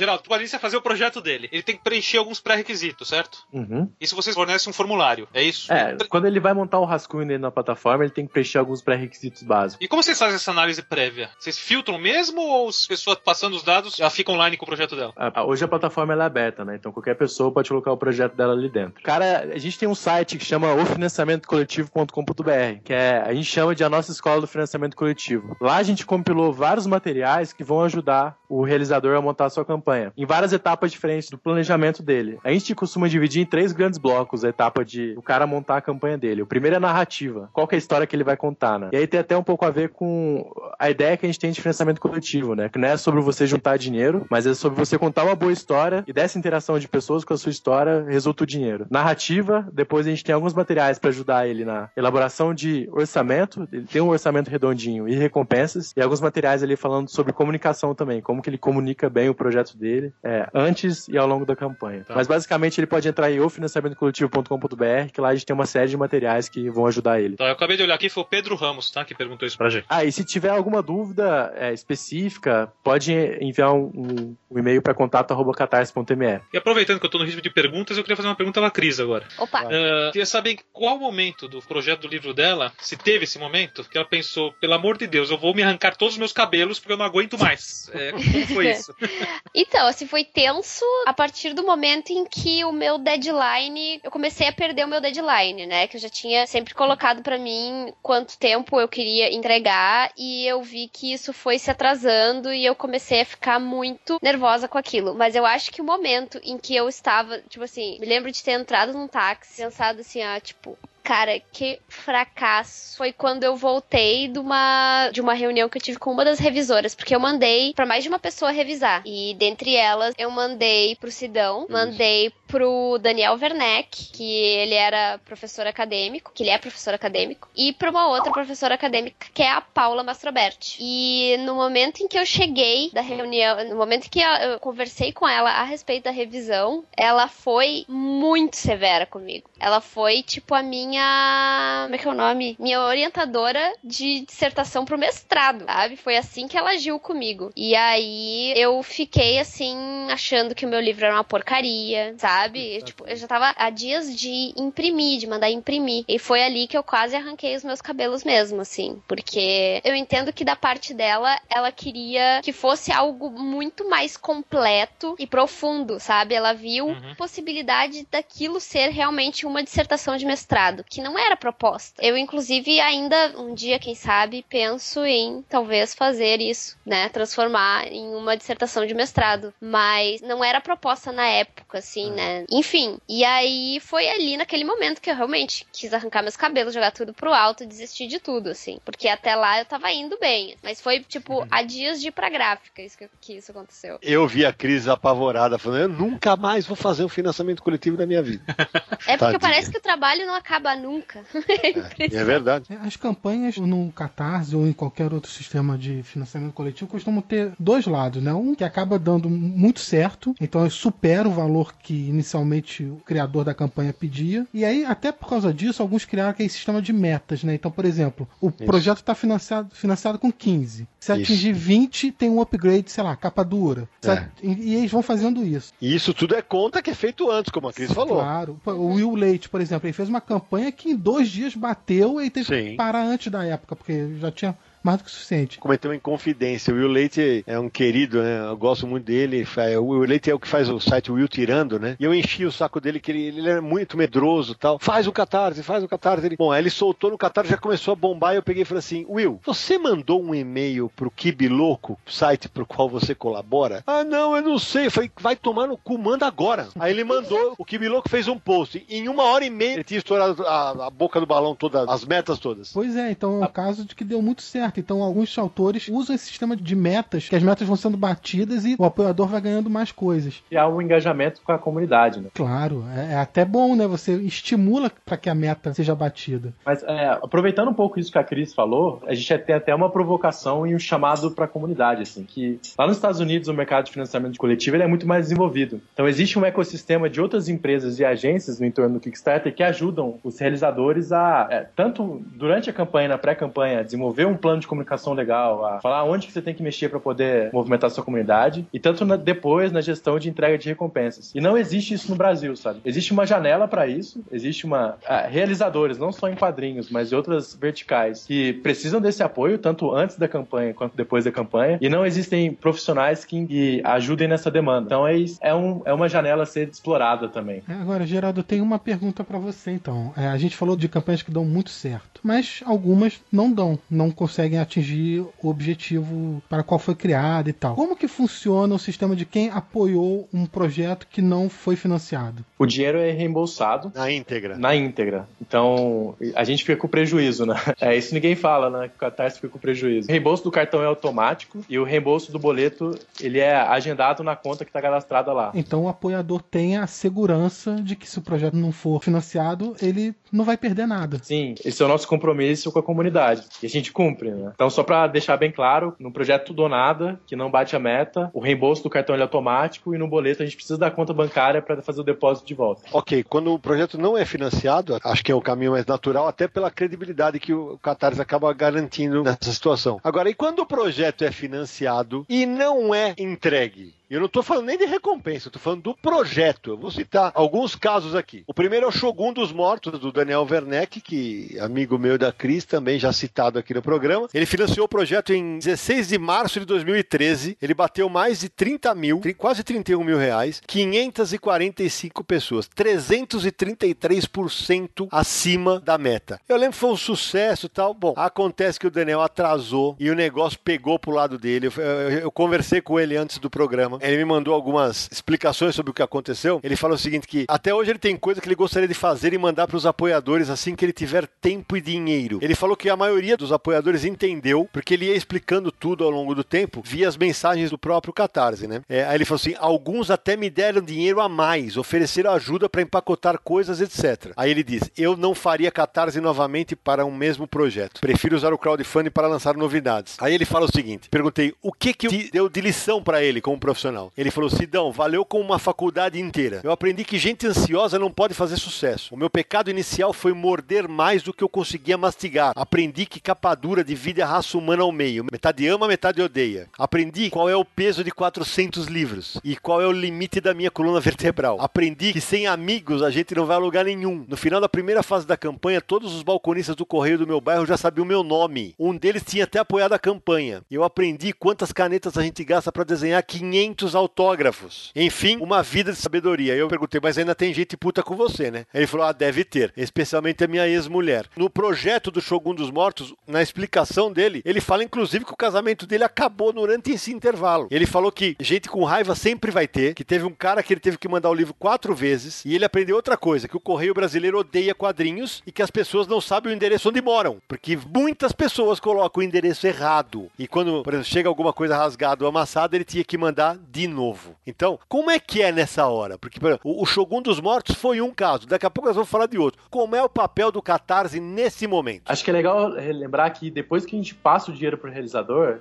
se for realmente necessário, não, se não chegar em nenhum acordo o apoiador e o realizador, o reembolso ele deve ser feito pelo realizador. Então essa disputa depois entre realizador e apoiador. Você tem conhecimento de alguma disputa que tenha ido às vias judiciais, por exemplo? Não, na vertical de quadrinhos não. Um, um, outro ponto também que vou relembrar aqui, o que a gente sabe é que os apoiadores sabem também. Então tudo que a gente não sabe de nenhuma coisa interna do projeto. As pessoas acham, né, que o Catarse sabe o que está acontecendo, sabe por que, que não está entregando projetos. E tudo que a gente sabe sabe a mesma coisa que o apoiador sabe. Então a gente sabe o que tá lá na novidade, ou assim, a gente sabe tá, o quanto de tickets ele recebeu de recompensas que ele entregou. É, então o que a gente faz é mediar esse contato, colocar o apoiador em contato com o realizador. Mas a gente também fica perdido, a gente fica no mar de desinformação. A gente só sabe como que tá o status do projeto se o realizador ele envia uma novidade sobre isso. E, e aí, nesse caso, vocês têm uma equipe que fica fazendo follow-up com o realizador para falar, escuta, dá a resposta para os seus colaboradores, tem essa função aí? A gente não fiscaliza analisa proativamente todos os projetos que passam pelo Catarse, mas quando a gente recebe um ticket relacionado, um ticket é quando um, alguém manda um e-mail pra gente. A gente vai e investiga o projeto. Então, pra onde que a gente vai? A gente vai nas novidades que ele enviou pro, pra comunidade dele. Então, a gente se dedica a fazer essas pontes entre apoiador e realizador. O que é importante frisar é que o realizador ele tem que usar a ferramenta de novidades. É a maneira da gente. Tem realizador que não manda novidade, mas ele fala sobre as novidades do projeto dele nas redes sociais dele. É imprescindível que ele use as novidades do Catarse pra gente saber em que pé tá o projeto projeto e a gente consiga conversar com esses apoiadores que estão falando sobre o projeto e não tem nenhuma atualização sobre o status dele. É um ponto também importante para os apoiadores é, checarem se o e-mail que eles estão recebendo as novidades, é, eles estão rece realmente recebendo essas novidades ou não. Porque muita gente faz login social com o Facebook e não usa o e-mail que está lá. E aí, certo. às vezes, o cara não recebe o e-mail, não tem uma atualização de como é que tá o projeto e ele entra em contato com a gente. E aí, nisso, a gente tem que fazer essa ponte, entender como é que tá o, as novidades do projeto e não tem uma novidade ali que explique como é que tá o projeto. A gente tem que entrar em contato com o realizador e aí depois a gente faz uma ponte entre apoiador e realizador. Então esse é o caminho que o nosso time de suporte faz. Existe uma maneira de vocês serem mais efetivos em relação a isso? Porque na hora que o apoiador botou o dinheiro dele, é o que eu falei, é o rico dinheiro dele que está indo embora, cara. Ele quer receber o, produto. Alguns projetos eu peço encarecidamente aos autores, planejem-se direito, cara. Atrasos acontecem sim. Agora, atraso de dois anos, três anos, o cara chega a perder a fé em você. E aí, no mercado de quadrinhos. Muita gente, como eu falei, deixou de apoiar quadrinhos. A ferramenta da comunicação que a Cris falou, cara, explica pro cara, dê uma satisfação, mostra pro cara que você tá preocupado. Você é o cara que mais quer entregar o projeto, mas você tá preocupado porque atrasou. E outro ponto é ter uma noção real do seu orçamento. A gente deu uma olhada em alguns projetos de quadrinho que tiveram problemas de entrega de recompensa. A grande maioria eles estouraram, sabe? Eles passaram além da meta do que eles esperavam captar. Você comentou do Koala e do Will Leite, né? Foram Isso. dois realizadores que pediram pra gente parar a campanha no meio, porque eles sabiam que eles não iam dar conta de entregar o que eles estavam atingindo. E eu vou então, dar uma, falar uma curiosidade. Falei para os dois: aumentem a meta e coloquem lá X reais para ter um ajudante para empacotar coisa, não sei o quê. Ah, tem, faz isso, cara. Amplia o teu público e, e amplia o teu, você vai ampliar o teu gasto para outra direção. Eu fiz também. Boa. Incluí no meu orçamento uma ajuda, principalmente na parte da comunicação e da organização dos nomes e endereços e tudo. Eu vou citar alguns trabalhos que demoraram a ser entregues, mas que acabaram, felizmente, tendo um, um final feliz. O Gnute do Paulo Curumbim, que foi financiado em abril de 2013 e no final de 2015 foi entregue. Aí ele entregou tudo tal, mas ele se comunicava bastante. O Beijo Adolescente 3, do Rafael Coutinho, que ele atrasou também, ele finalizou dezembro de 2013 e no final de 2015 o material estava sendo enviado. É, o que, que o Rafael Coutinho fez? Ele foi entregando online, parece que uma página por semana, via digital para os apoiadores. Quando a versão impressa ficou pronta, todo mundo recebeu. E tem um que, que tá ainda causando, se você acompanhar nas novidades ali na, nos comentários da página no, no Catarse, que é o projeto Mulheres nos Quadrinhos da Roberta Araújo, uma coletânea de autoras nacionais que foi financiado em setembro de 2014 e que até hoje tem gente que não recebeu. E a, a gente entrou em contato com a Roberta antes do programa começar, porque teve gente que, quando a gente colocou nas redes sociais, o pessoal já, pumba! Esse era um projeto que o pessoal bateu e a Roberta abriu o coração mesmo, explicou para nós em alguns áudios do WhatsApp que a gente vai ouvir agora. O projeto Mulheres nos Quadrinhos surgiu num grupo de Facebook e tal, e o projeto foi muito bem sucedido no Catarse. 432 apoios, 23.421 reais é, arrecadados e 156% da meta, né? Aí o que aconteceu? Você vai lá nos comentários, o pessoal tá malhando até. Por quê? Ah, eu escrevo, a pessoa não me responde. A falta da comunicação é evidente. E a Roberta explicou isso pra gente, como a gente vai ouvir nos áudios a seguir. Oi, Sidão. Então, é... eu coloquei, eu, eu fiz o projeto, mas é... eu não tinha noção né, do, do, como é que seria e como é que eu ia é, conseguir lidar e fazer tudo isso. Acabou que o projeto foi financiado e foi muito além do que do que eu ia conseguir. Eu estava completamente sozinha, como eu disse, para fazer tudo, sozinha mesmo, para entregar tudo e, e, fazer tudo. E acabou que o, o dinheiro não foi devolvido porque o dinheiro foi todo gasto no projeto. Não sobrou um real para mim, nada. Assim, não gastei com mais nada além do projeto, além dos livros. É, alguns livros não foram, não foram entregues porque eu acabei é, né, nisso tudo de essa expectativa de tentar tentar fazer o projeto, tentar botar as coisas para andar, eu acabei entrando em depressão muito grande.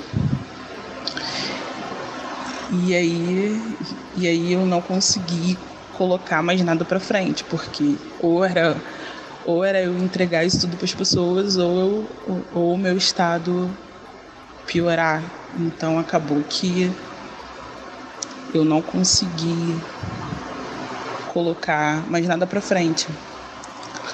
Eu, eu tentei né, manter as pessoas informadas durante um tempo das coisas que que estava acontecendo, mas é, me, foi, me foi recomendado que era para dar uma afastada mesmo, assim, porque eu não estava bem, nem um pouco. E, e aí foi isso que acabou, acabou acontecendo, porque algumas pessoas ainda ficaram sem receber. É porque era coisa de enviar para enviar o enviar o, o, a recompensa e voltava, enviava, voltava, enviava, voltava, enviava, voltava. E aí tinha, alguma, tinha algumas pessoas que eu não conseguia entrar em contato mesmo, que o e-mail estava errado, que o endereço estava errado, tinha muito endereço errado, muito e-mail errado, que eu não conseguia entrar em contato com as pessoas para poder fazer isso. Eu cheguei a usar assim a ferramenta do, do Catarse tem algumas tem vezes que eu tentei entrar em contato com as pessoas para falar, para tentar explicar o que estava acontecendo, mas também eu eu estava meio no momento que eu não conseguia é, falar mais do que estava acontecendo porque eu estava eu tava num estado muito grave, então eu tive que dar esse esse tempo assim de verdade para poder me recuperar. É, quem ainda eu consigo, quem eu tem pessoas que ainda tentam contato comigo, eu tento pegar endereço, tento pegar tudo pela página e tento enviar e tô tentando ainda fazer esse processo de envio, mas aí o que, sou, o que não tem mais dinheiro, né? E aí eu é, espero entrar um dinheiro para me poder enviar é, das pessoas que estão que que faltando. Assim. Sim, os livros foram todos em prazos. Todas as quantidades foram 500 exemplares de cada e eles foram todos em prazos. É, por enquanto não trouxe nenhum problema. É, seria um problema para mim, né? Que eu estaria na frente do projeto, as autoras não tem nada a ver com isso. Eu que fiquei responsável de entregar tudo, a responsabilidade é toda minha. Então, para mim, é, tem sempre o problema né, das pessoas não acreditarem mais no que você vai fazer, mas É, foi uma coisa que foi muito além do que, do que eu poderia e conseguiria, conseguiria lidar. E sim, eu ainda até hoje estou ainda tentando zerar essa, essa dívida. É, sempre que pode, eu estou tentando. Sempre que aparece alguém e fala, olha, não chegou, olha, ainda não veio. É, sempre que aparece alguém falando que ainda não recebeu, eu pego e-mail, pego endereço para poder enviar para para essa, essas, essas pessoas que, que não receberam. Primeiro, agradecer a Roberta. A última resposta dela é porque eu perguntei se isso acabou atrapalhando a vida dela e de outras autoras que estavam envolvidas no projeto profissionalmente. Então, eu tenho que agradecer a Roberta. Ela agradeceu pelo espaço tal, para ela poder explicar para mais gente. É nítido que a Roberta teve um problema de planejamento grave, precisa ser arrumado. Porque o, a pessoa que confiou nela, tô aqui na página do projeto no Catarse, tem gente que fala assim: beleza, ela não entregou o meu, mas ela já está em outro projeto. Então, quer dizer, essa pessoa ela não vai apoiar o outro projeto de repente. A Cris é amiga da Roberta, não é, Cris? É, na verdade eu sou mais colega, assim, não Isso. tenho essa proximidade. Eu sou colega dela tá. no selo Pagu. Já conversei com ela em algumas oportunidades, assim, mas deu para ver que realmente foi uma coisa de ter se sobrecarregado, né, dessas tarefas e não ter uh, feito aquele cálculo direito, porque realmente é difícil uh, chegar à conclusão de quantos orçamentos tu precisa antes de colocar um projeto no ar. Sim. Como o projeto dela foi colocado muito no início do Catarse, ela não teve muitos exemplos para poder se espelhar e tentar consertar, né? É, na verdade,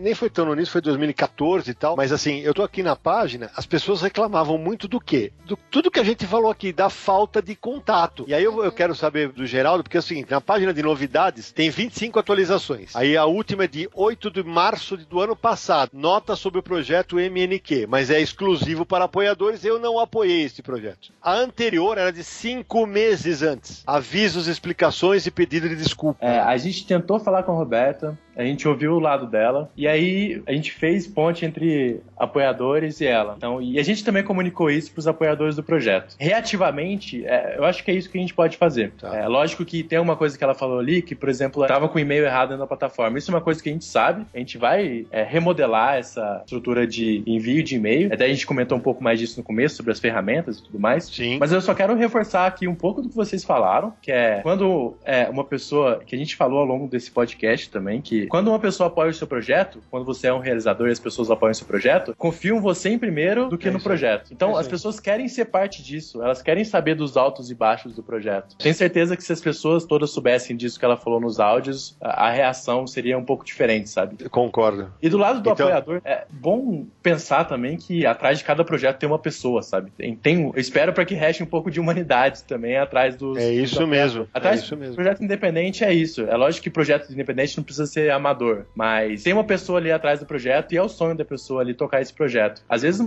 dá errado e às vezes tem a pessoa entrou em depressão, sabe? É, é bom é. ter um pouco de humanidade aí também. Eu concordo bastante com as, as, observações e acho que problema todo mundo enfrenta. A Cris falou no meio da nossa conversa, ela falou, pô, às vezes tem o lance da vergonha, cara. Mas eh, você tem que romper essa vergonha porque a pessoa que financiou o teu projeto, ela confiou em você. E para isso você tem que dar a cara a bater. Não é vergonha, ao menos para mim, não é vergonha nenhuma você falar, porra, falhei, errei, fracassei e vou dar volta por cima quando eu puder, devo, não nego, pago quando puder. A gente, isso, isso tem que acontecer. A gente sempre costuma falar é, entre a gente do Catarse que se uma pessoa não entrega um projeto, se for por desleixo, é burrice, porque ela tá acabando com a construção de comunidade que ela teve ao longo de uma vida. Mas se for por dificuldade, é um problema que tem que ser resolvido com comunicação. E a ferramenta lá de novidades está lá para isso, sabe? Tem que se comunicar dos altos e baixos do seu projeto e deixar a pessoa saber do que está acontecendo. É, até porque um autor independente não tem toda uma estrutura que editoras costumam ter. Então, a gente já bateu nessa tecla o quanto que é importante a logística, né? Se você não tiver toda uma logística preparada de como você vai absorver os apoios que você recebeu e enviar esse produto, é muito fácil você se atrapalhar todo. É bom a gente falar que a gente está aqui para orientar o realizador se ele precisar, sabe? Se ele está com um problema de. A gente corre atrás desses realizadores, sabe? Muitas vezes eles não respondem a gente do Catarse. Então, se uma pessoa está com um problema para entregar o projeto e não sabe o que falar ou como falar para seus apoiadores, fala com a gente, sabe? Entre em contato com a gente. A gente não tem todas as respostas do mundo, mas a gente tá aqui para fazer essa ponte de um lado pro outro, sabe? Então, Bacana. se tem algum realizador aí que tá ouvindo isso e tá com dificuldade de entregar o projeto, fala com a gente que a gente dá um, pelo menos um direcionamento, mostra bons exemplos de pessoas que tiveram o mesmo problema e comunicaram isso bem. No contato arroba catarse.me.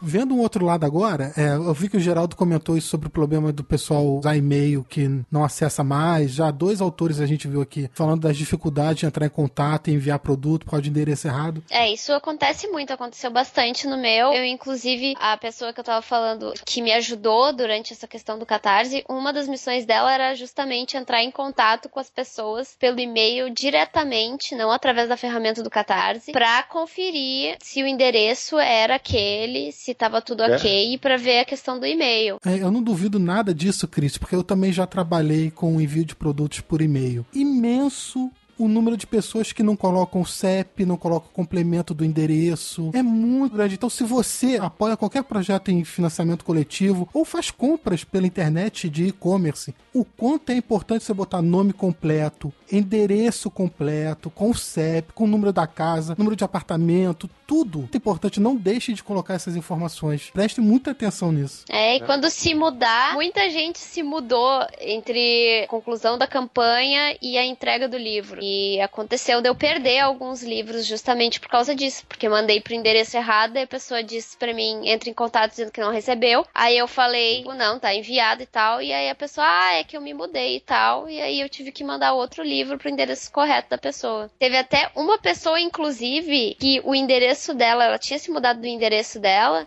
Só que tinha um parente dela ainda morando no negócio e o rapaz não recebeu o livro. E aí eu tive que mandar um outro pra ela, porque a pessoa familiar dela dentro da casa que ela morava antes não recebeu o encomenda. Que simpático, hein? Amigão, né? O cara é uma simpatia, Beleza. né? Só para fechar isso, a gente tem buscado é, explicitar em vários locais da plataforma e durante o apoio o e-mail que o cara cadastrou no Catarse. Então, daqui pra frente, dá mais destaque para isso, né? Para que o apoiador sempre deixe seus dados atualizados na plataforma.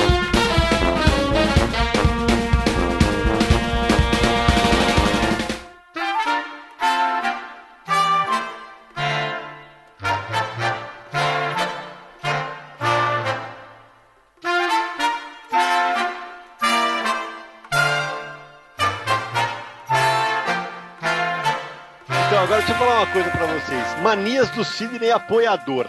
Por exemplo, eu não apoio projeto de poucas páginas. Isso é coisa minha. Até porque o preço às vezes costuma ser igual a um livro do Catarse de cento e poucas páginas. Claro que o trabalho difere de um para outro tal, mas é uma coisa minha. E uma coisa que eu tenho batido demais, mas demais nas minhas palestras. Hoje, se eu, Samir, Naranjo, qualquer pessoa resolver fazer o Catarse, a gente consegue uma qualidade gráfica do nível de editora, com capa dura, couchê 150 no miolho, caramba. Porque dependendo da verba que você arrecadar, você consegue. Agora, a qualidade editorial, meus amigos autores de quadrinhos do Brasil, tem que acompanhar. Pelo amor de Deus, coloca na tua verba uma revisão, um revisor para mexer no teu material. Eu já apoiei 69 projetos até o momento desta gravação. Vários dos projetos que eu apoiei são pessoas que eu gosto, dei o retorno para todos eles. Eu não vou apoiar mais projetos dele porque, porra, você abre o prefácio, 15 erros em português, erro ridículo, não é erro, é tipo a parte de trás com Z, do verbo trazer. Pelo amor de Deus, cara. Então a qualidade editorial, ninguém tá falando que você tem que contratar um editor pro Catarse, mas tem gente que já faz isso, tá? Tome um pouquinho mais de cuidado na parte editorial, pensa no projeto, contrata um revisor, divulga melhor, faz um release, sabe? Saiba vender o seu projeto, como o Ivan falou lá atrás. Algum de vocês tem essas manias? Não? Não, eu não tenho muita, não, na verdade. Eu acho que a minha única mania é apoiar pessoas que eu conheço mesmo o trabalho e esse tipo de coisa. Acho que isso pode ser configurado como uma mania, eu acho. É, eu acho legal que, além de apoiar quem você conhece, que é seu amigo, é um bom lugar para você descobrir novos autores. Então, alguém que você não conhece muito, mas é, você quer ver como é que é o trabalho dessa pessoa, alguma coisa te chamou a atenção. Essa descoberta é legal. Mas, ao mesmo tempo, quem tá criando a campanha tem que criar uma campanha bonitinha para você ver como que é a arte dele, tornar uma coisa atrativa. Você não precisa ser conhecido, mas passa uma aparência mais profissional, entre aspas, né? Ó, eu, eu vou até usar um exemplo aqui, Samir. Tem um projeto que eu apoiei esses dias. Eu conheço encontrar em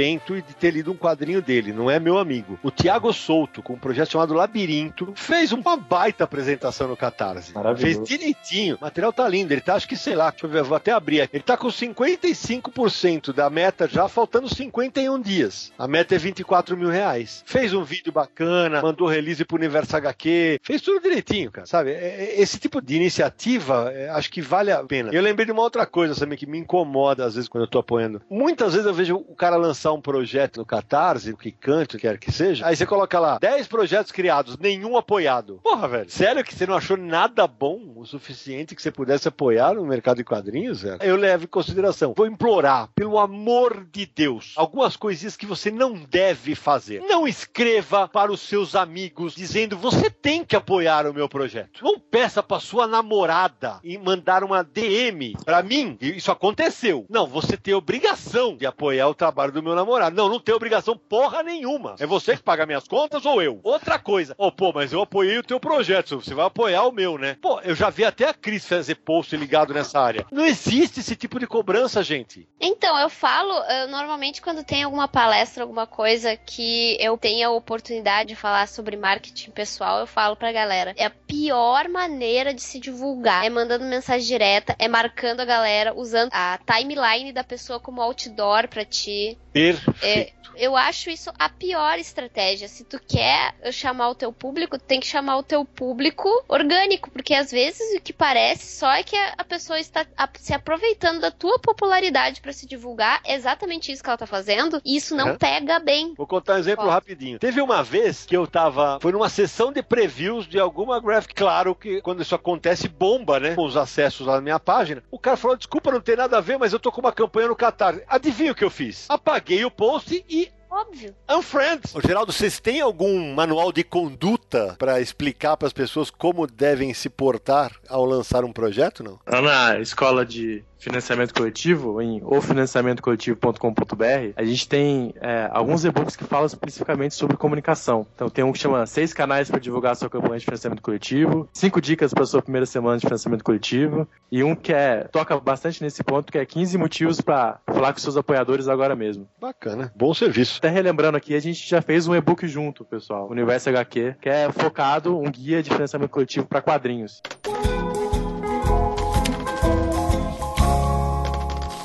Como a gente anunciou nas redes sociais que a gente ia gravar esse programa, uma galera entrou em contato com a gente. Tem mensagem aí? Temos, a gente recebeu mensagens pelas redes sociais, por WhatsApp. Vou passar algumas aqui pra gente discutir, tá bom? A Morina perguntou: o que acreditam ser mais interessante para o mercado de HQs? Projeto único como Catarse ou mensal com metas como Patreon? Olha, boa. Acho que tem espaço para os dois, né? Pois Eu acho que é, tem são duas propostas diferentes. dois. Isso. Eu acho que tem que ver qual o perfil do projeto dele, qual dessas duas ferramentas se encaixaria melhor. Assim, falar do nada assim é mais complicado. Mariana Castro, ela fez um comentário sobre financiamento coletivo. O único problema que eu tive com crowdfunding, mais de uma vez, autores que alcançam as metas, mas não cumprem o que prometem e quem apoiou. É preferível até não prometer nada e simplesmente pedir ajuda, a prometer sem planejar. Pedir não é feio, feio é não honrar o compromisso. Tá, Matou a pau, né? Acho que ele, ela resumiu o que eu, a Cris, todo mundo falou aqui o programa inteiro, né? É, e- é, mas é bom ela ter falado porque vem da parte do apoiador. É isso Eles aí. também entendem isso. Entendem que problemas podem acontecer, mas ficar no escuro é que é problema, né? É como o Geraldo falou, as pessoas são humanas, cara. Elas entendem quando. Basta que você as comunique. Pois é. Vamos lá, outra mensagem. Olá, pessoal do Me chamo Bruno e falo de Divinópolis, Minas Gerais. Gostaria da opinião de vocês sobre um assunto. Sempre gostei muito de frequentar festivais de cultura pop e antigamente era muito comum encontrar pessoas distribuindo ou vendendo a um preço relativamente baixo quadrinhos e mangás autorais. Vocês acreditam que os antigos fanfics de feiras hoje são os produtos de financiamento coletivo? Poxa vida, eu não sei se são o, produto, porque eu e a Cris, a gente vai muito à feira, a gente ainda vê, né, Cris? Ainda tem muita venda ali. Mas uma coisa que o, o financiamento coletivo diminuiu foi o corpo a corpo, né? É, mas diminuiu no primeiro momento, porque, como a Cris explicou, você faz uma tiragem maior para que justamente no evento venda lá. E hoje as técnicas de impressão e tudo mais estão melhores também, né? Antigamente Sim. você tirava xerox, hoje você consegue fazer uma capa dura.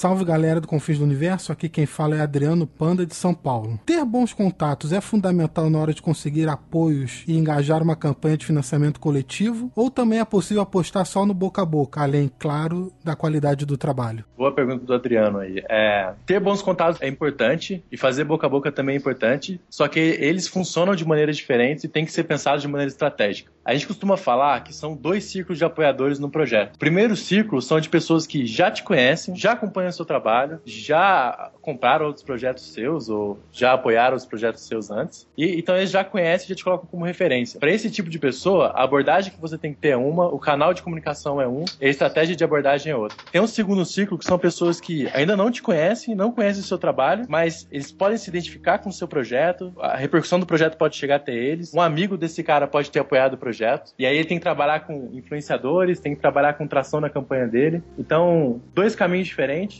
que tem que ser usados, só que de maneira estratégica. É, a gente fala bastante disso lá, no, de novo, na escola do financiamento coletivo, né? Então tem vários materiais lá que falam sobre isso. Não sei se eu fui muito claro. Acho que resolveu, né, Samir? Sim. Mas é basicamente isso, cara. São dois ciclos e cada um desses ciclos tem caminhos diferentes de apoio. Tá. Então, um é um cara que ele tá te seguindo no Facebook, ele vai ver que você lançou um projeto e ele vai chegar e apoiar. E você tem que garantir que esse cara apoie no primeiro dia, pra sua campanha já ter uma atração para aquele cara que não te conhece ainda, já ver que sua campanha tá tendo uma atração e apoiar. Então, são dois caminhos de apoio diferentes ele tem que pensar muito bem nesses dois caminhos. Vamos lá, o próximo é da Alexandra Presser, de Florianópolis, quadrinista independente que lançou ano passado o Arroz, né, Sidão? Esteve entre as minhas menções honrosas do ano passado. É, a gente comentou no podcast de melhores de 2016 lá, os destaques. Isso aí. Ah, a pergunta da Alexandra é a seguinte: se eu faço uma campanha de HQ, mas ela flopa, qual a probabilidade da minha revista ficar estigmatizada como aquela que flopou no Catarse? Deve ser muito ruim, não vou comprar não. Olha, Lia, eu de verdade eh, não teria essa preocupação. Porque eh, de repente você pode flopar. Flopar, pra quem não sabe, é, é dar com os burros na água, é não virar. Você pode ter divulgado mal, você pode ter feito uma estratégia ruim, eh, você pode não ter se comunicado direito. Eu vou até falar do Thiago, do Thiago Souto, que eu falei há pouco. Por exemplo, ele tá bombando no Catarse e o trabalho dele não entrou no PROAC do ano anterior, que eu era jurado. Ele ficou como suplente. Tinha outras obras tão boas quanto tal. É, mas isso não, não invalida. E outra coisa, né? É, de repente o teu trabalho não deu certo no Catarse e você lança numa CCXP. Sem brincadeira, o público que vai lembrar que aquela HQ não deu certo no Catarse é muito pequeno. Vocês não acham? Aí a galera tem um medo absurdo de fracassar. Não precisa ter medo de fracassar, gente. Que coisa séria. É aquela coisa, acham que é aquele negócio da vergonha que a gente tava falando. Tem que tentar. Não precisa ter medo nenhum, mas nenhum. Porque mesmo eu que acompanho o Catarse, se por acaso eu lembrar disso, que vai ser difícil, em função de volume de coisas que são lançadas mensalmente, né? Ah, se interessar na hora de folhear, um, por exemplo, numa CCXP, vai levar sim. Não tem relação, não. Pode ficar tranquilo. Hum, Certeza isso. O Barão Macaco teve uma campanha que não viabilizou Se o Catarse engano. e eu comprei junto ao autor, é o Hector Lima, não é? Se eu não me engano, ele viabilizou no Kikante. Olha lá, e eu comprei dele na CCXP, sem saber disso. É, eu acho que foi isso. O Alan Guedes, de São José dos Campos, São Paulo, ele não faz bem uma pergunta, mas ele faz umas ponderações de como ele acha que funciona o financiamento coletivo. Ele já apoiou mais de 50 projetos e diz que se decepcionou com um ou dois. E ele diz o seguinte. O artista responsável do projeto precisa ser claro nos objetivos e prazos. Se for atrasar, não tem problema, desde que seja comunicado aos apoiadores. E também é importante embalagem reforçada, correio, porque os correios não são confiáveis. E aí ele diz ainda que já recebeu quadrinhos amassados, molhados por falta de cuidados. É aquilo que eu falei. O leitor quer ser bem cuidado, cara. Vamos lá, a última mensagem é do Bruno de Florianópolis. Tem uma dúvida com relação ao financiamento coletivo. Melhor pedir o valor total da impressão ou pedir menos e completar por fora? Valores acima de 10 mil assustam as pessoas? Cris, o que, que você acha? Cara, não. Pelo amor de Deus. Porque a gente tá falando que a maioria dos projetos que não deram certo foi justamente porque faltou verba. E Bruno, não é só com impressão que a verba vai, não. E- Eu fico imaginando assim, no meio do processo todo, tem um reajuste das tarifas de correio, cara. Nossa senhora. E é aquela coisa, é melhor tu fracassar com um alto valor de proposta no projeto do que tu botar menos e deixar um monte de gente na mão. É isso aí. E, e eu fico pensando que nes- nesses projetos que atrasaram dois anos pra entregar, certamente houve reajuste de gráfica, de correio. Esses daí morreram com uma grana, né? É, com Certamente. certeza. Certamente. Bom, então antes da gente terminar de fazer as despedidas aqui, eu só queria. A gente começou a bater um papo no começo off aqui e eu queria jogar essa pimenta no colo do Geraldo. Geraldo, muita gente diz que, ah, eu parei de apoiar, não sei o quê. O Catarse virou uma bolha, o Catarse, o financiamento financiamento coletivo? Bem legal essa pergunta e é, eu vou trazer um pouco aqui da evolução da vertical de quadrinhos nos últimos anos no Catarse. Pra vocês terem ideia, em 2014, 680 mil reais foram financiados em projetos de quadrinho. 2015 foi o ano que a gente bateu um milhão de reais, foi 1 milhão 157 mil. No ano passado, 2016, 1 milhão 310 mil.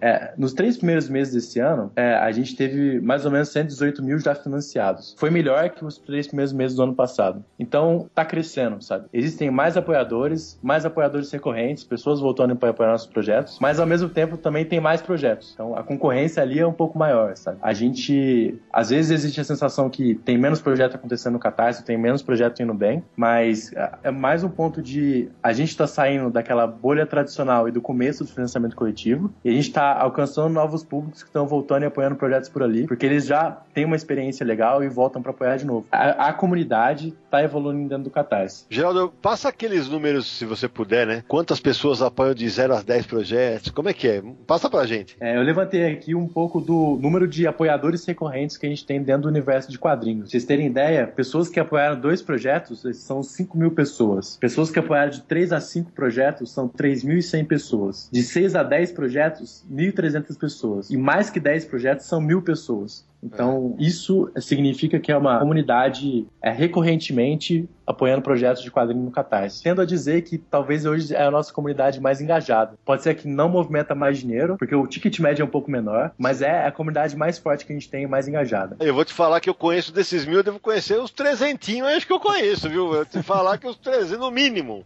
É, e isso é um pouco do nosso trabalho também e da onde que a gente quer partir daqui para frente. Uma das nossas principais métricas de trabalho no Catarse é quantas pessoas voltam e apoiam novos projetos. Sejam por meio da nossa newsletter, que eles recebem lá uma vez por semana os projetos que estão no ar, seja por meio do, da nossa recomendação de projetos dentro da plataforma, seja por meio do nosso Explore, que ele é feito para pessoas irem lá e apoiar novos projetos. E então é o nosso trabalho fazer com que essas pessoas voltem e apoiem novos projetos. É, e até aproveitar o gancho aqui para falar que na semana que vem a gente vai lançar uma newsletter geek. Então, não necessariamente para falar dos projetos que estão dentro da plataforma do Catarse, mas para falar sobre coisas do universo geek que estão dentro do nosso radar. A gente quer conversar com realizadores para entender não só como foi a experiência de financiamento coletivo, mas para entender também como é que é o processo de criação deles, como que eles tomam a decisão de escrever uma nova HQ, como que é esse processo de decisão, o processo criativo do autor. Legal. Então a gente bacana. vai lançar isso na semana que vem e espera que esse também seja mais um canal de comunicação entre o Catarse e apoiadores que a gente traga, por meio dessa newsletter, apoiadores de volta para a plataforma para apoiarem de novo.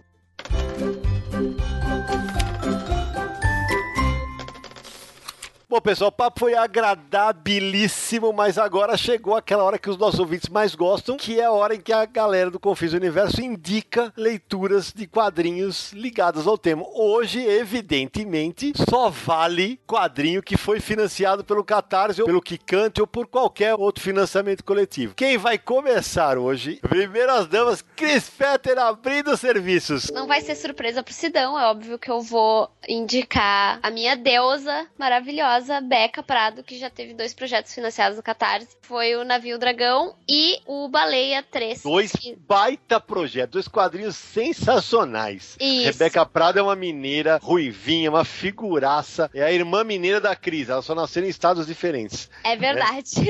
É. eu também. O Cores também foi financiado? O Cores também foi.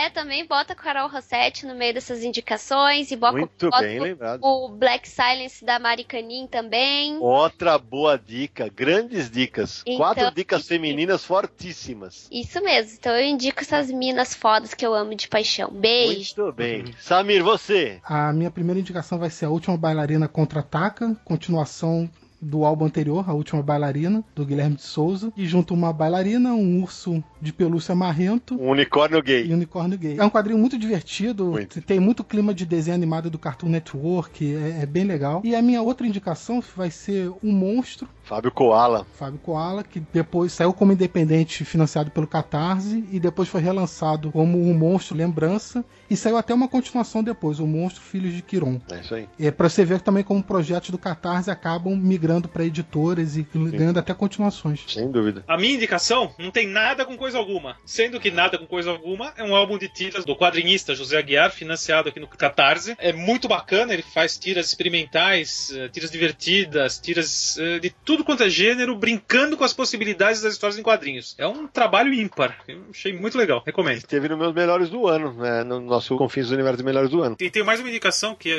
a trilogia Quad. Na verdade, eu, eu não vou ser sincero, vai, eu não apoiei nenhum. Eu compro todos na CCXP. Eles não aguentam mais me ver chegar lá, comprar e pedir autógrafo. Eu acho que eu vou começar a apoiar no Catarse, que é o Eduardo Ferigato, o Eduardo Shaw, o Aloysio Santos e o Diego Sanches. Feras dos quadrinhos, os rapazes aí, então. Geraldo, sua vez, meu amigo. Agora vai ter que indicar algum produto. Agora eu quero ver, hein? Pessoal, eu vou indicar um, primeiro uma mina, né? A Bianca Reis, o Persistente. Não sei se chegaram a ver. Não conferi. É um.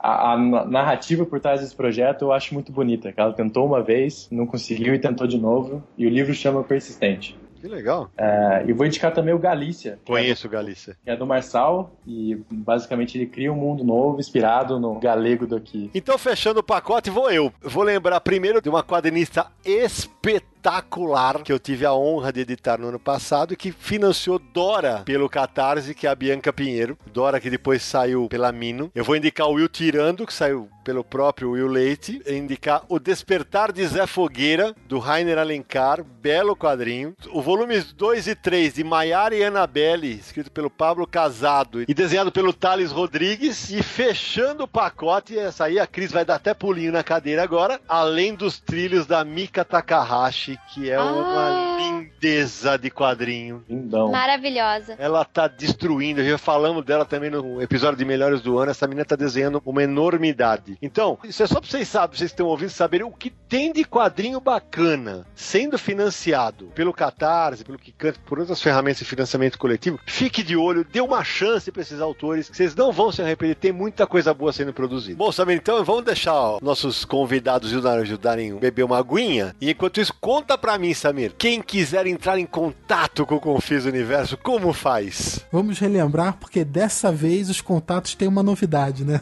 Opa! Então vamos lá. Podcast. Você pode ouvir todos os episódios em podcast.universohq.com e também estamos no iTunes. É só você buscar por Confis do Universo. Você pode assinar o feed do iTunes e deixar sua avaliação e comentário lá para sugerindo que outras pessoas ouçam o Confis do Universo. E-mail você pode mandar para podcast arroba universohq.com. Se preferir mensagem de voz, olha só, o nosso WhatsApp é DDD 11 94 583 5989. Repita. DDD 11 94 583 5989. Lembrando que o Confins do Universo é um podcast do site Universo HQ, www.universohq.com nas redes sociais é só procurar por Universo HQ no Facebook, no Twitter, no Instagram ou no Google+. E agora a grande novidade, a novidade mais recente, também estamos no YouTube, canal do Universo HQ no YouTube, você vai encontrar vários vídeos com é, notícias de lançamentos de quadrinhos. O próprio podcast está sendo migrado para essa mídia audiovisual. É, é legal, Samir, que agora o pessoal, além de ouvir a gente, porque muita gente, às vezes a gente indicava quadrinhos, eles ficavam, ah, é difícil não ter a referência e tal, e agora tem, né? Começou com o especial de melhores do ano, né? Tem um monte de referências bacanas ali, né? Você pode ouvir o episódio de áudio no seu carro, no seu celular, na rua, depois em casa, chega à noite para relaxar, coloca de novo, porque você vai ter uma nova experiência com o vídeo. Isso eu asseguro para vocês. E, e só para lembrar que o episódio em áudio não vai acabar, a gente vai continuar lançando quinzenalmente. E muita gente fala, poxa, transforma o podcast em semanal e tal. Por enquanto vai ser quinzenal mesmo, mas vamos tentar botar um episódio de áudio numa semana e divide em outra, tá quase que uma semanal, né, Sidão? É isso aí. Agora, Samir, fala uma coisa, né? A gente não colocou e-mails nos últimos episódios. A galera escreveu, mandou mensagem pra gente aí? Mandaram e-mails, mandaram WhatsApp. Vamos ouvir e ler alguns aqui? Manda ripa. Olá, confinautas. Meu nome é Douglas Philips Freitas. Sou de Florianópolis, Santa Catarina. Tenho 37 anos. E definitivamente eu tenho que parar de escutar o podcast porque o último podcast sobre indicações dos melhores de 2016 me renderam duas encomendas gigantescas na Amazon e eu estou oficialmente falido. É isso aí, é, esse é meu vício. Então, parabéns pelo programa, porque vocês são as melhores péssimas influências que eu conheço. É isso aí, galera. Parabéns pro podcast. Obrigado, Douglas. O Douglas tinha escrito isso pra mim no Twitter e no, no Instagram. A gente agradece pela confiança de postar nas nossas indicações. E se tem duas coisas que nos deixam felizes, é, a primeira é deixar nossos ouvintes e os leitores de quadrinhos abastecidos com boas obras. E a segunda é ajudar o mercado de quadrinhos como um todo, porque se você tá comprando, tem mais gente comprando, isso movimenta o mercado. E é mais gente comprando quadrinho, mais editora publicando quadrinho, e isso faz bem pra todo mundo. É, e Douglas, fica triste não. Você pode estar quebrado, mas você tá feliz. É isso aí. Vamos pra próxima. Olá pessoal do Confins do Universo, meu nome é Juliano Souza, eu sou aqui de São Paulo. Eu já acompanho o trabalho de vocês no Universo HQ praticamente desde que o site começou. E no Confins do Universo eu, eu ouço todos os podcasts desde o primeiro. Eu já cruzei muitas vezes com o Sidney e com o Samir em eventos, e eu sempre sou aquele cara que, eu não sei se vocês vão lembrar de mim, eu sou aquele cara que pede para vocês gravarem um podcast do Rebirth da DC só para escutar o Sidão xingar o máximo que ele puder. Pois bem, além de mandar uma mensagem que eu já estou ensaiando faz tempo para mandar para vocês, para elogiar o trabalho, eu queria dar uma dica pro, pro Samir.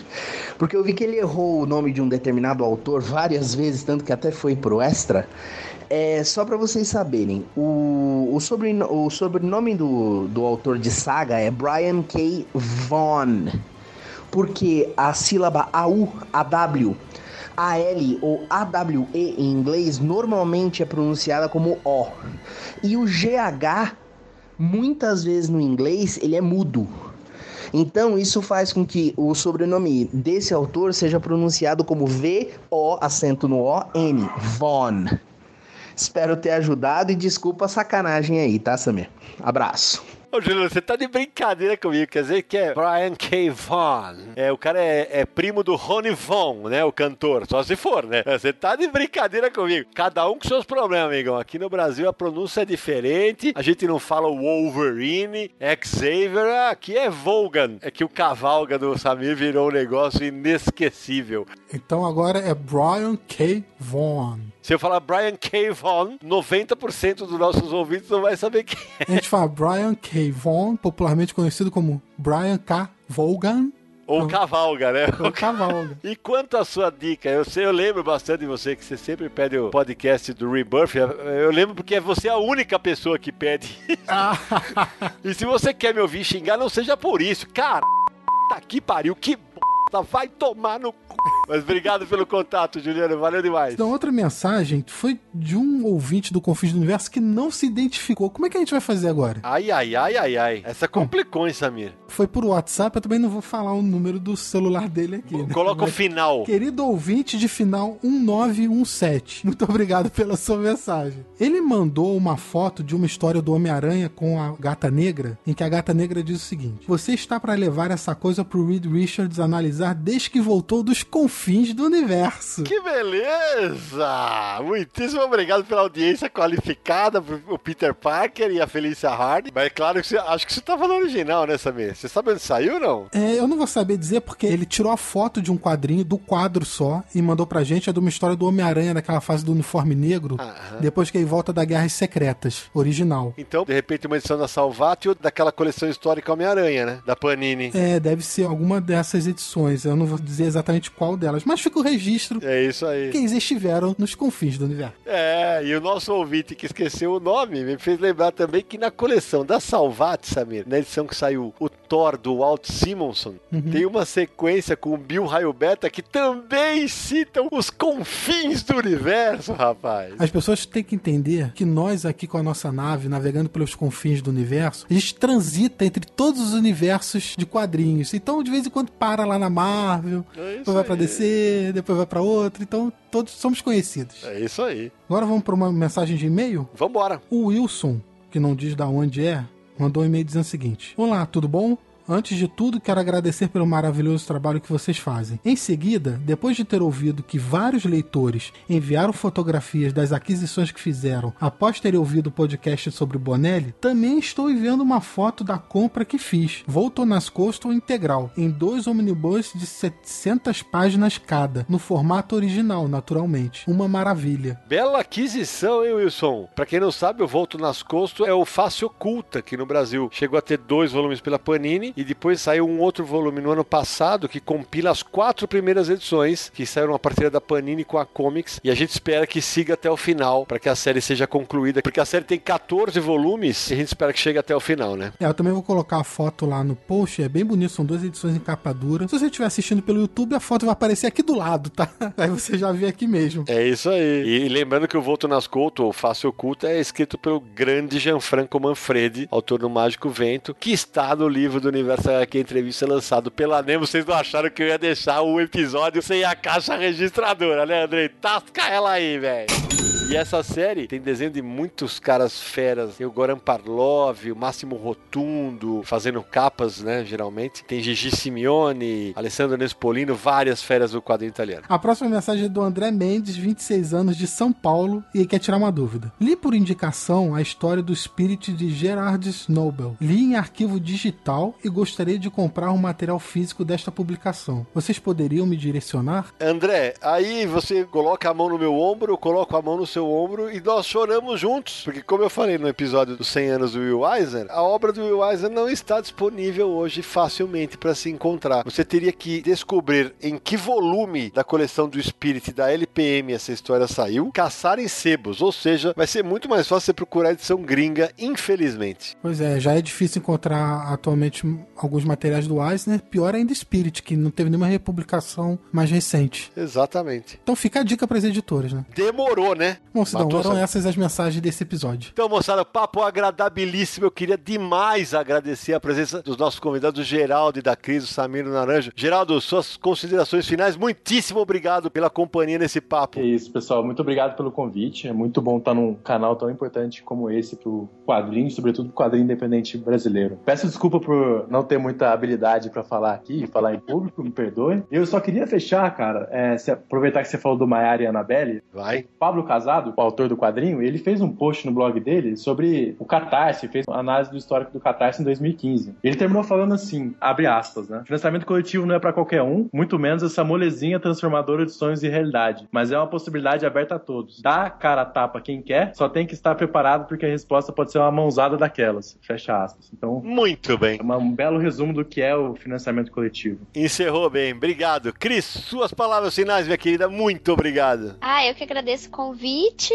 Obrigada. Ah, sei lá, eu acho que é muito bom, sabe, virar a luz pra essa questão mais prática e, e real da parte do financiamento coletivo. É sempre bom abrir o olho da galera e mostrar que precisa de muito planejamento, um pouquinho de coragem também, porque, enfim, esse negócio de fracassar não é tão ruim quanto a galera aí fica pintando. É o fracasso que vai te ensinar a fazer a coisa direito da próxima. Arrebentou, Cris. Samir. Deixar um abraço pra todo mundo, agradecer a Cris e o Geraldo por terem aceitado participar desse episódio do Confins do Universo e deixar um recado pra quem nunca colaborou com nenhum financiamento coletivo, experimente e tente descobrir autores novos que eu tenho certeza que vai encontrar bons, bons materiais. Marcelo Naranjo. Um grande abraço aí aos nossos ouvintes e obrigado por estarem conosco. E aos convidados. Foi um prazer. E eu queria agradecer de novo a presença de todo mundo e você que nos acompanhou e dizer que vocês fiquem atentos, porque vai ter novidade relacionada a financiamento coletivo com o Universo HQ e com Fins do Universo. Aguardem fiquem de olho. E principalmente, colaborem. A gente se encontra no próximo episódio de Confins do Universo.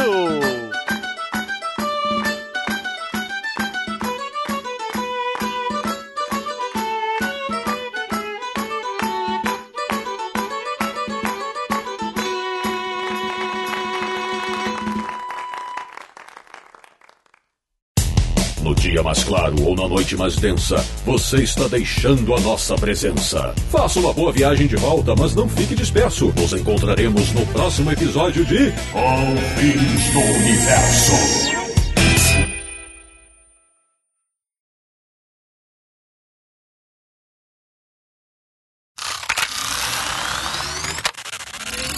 Mergulhar no assunto, Samir quer dar um recado bacana sobre o Confins do Universo, né, Samir? Manda aí. Eu quero assim que o ônibus passar aqui, pera aí só um minutinho. Que acabou de ir para os extras, o Samir e o ônibus.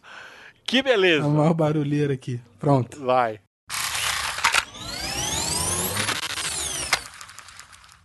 Oi, oi. E, Não, tá ruim. Tá, tá. e Tá dando eco. Ele tá dando eco agora, que tá, tá, tá. Meu Deus do céu, nem nem que da era Apple. Nossa! A Cris virou R2D2 agora. Ô, Cris, vai de- ter que fazer aquilo mesmo. faz aquele esquema que você fez. de- Desculpa te jamolar. Faz aquele esquema que você fez no comecinho e volta. Tá, tá, tá bom. Beijo. Beijo, beijo.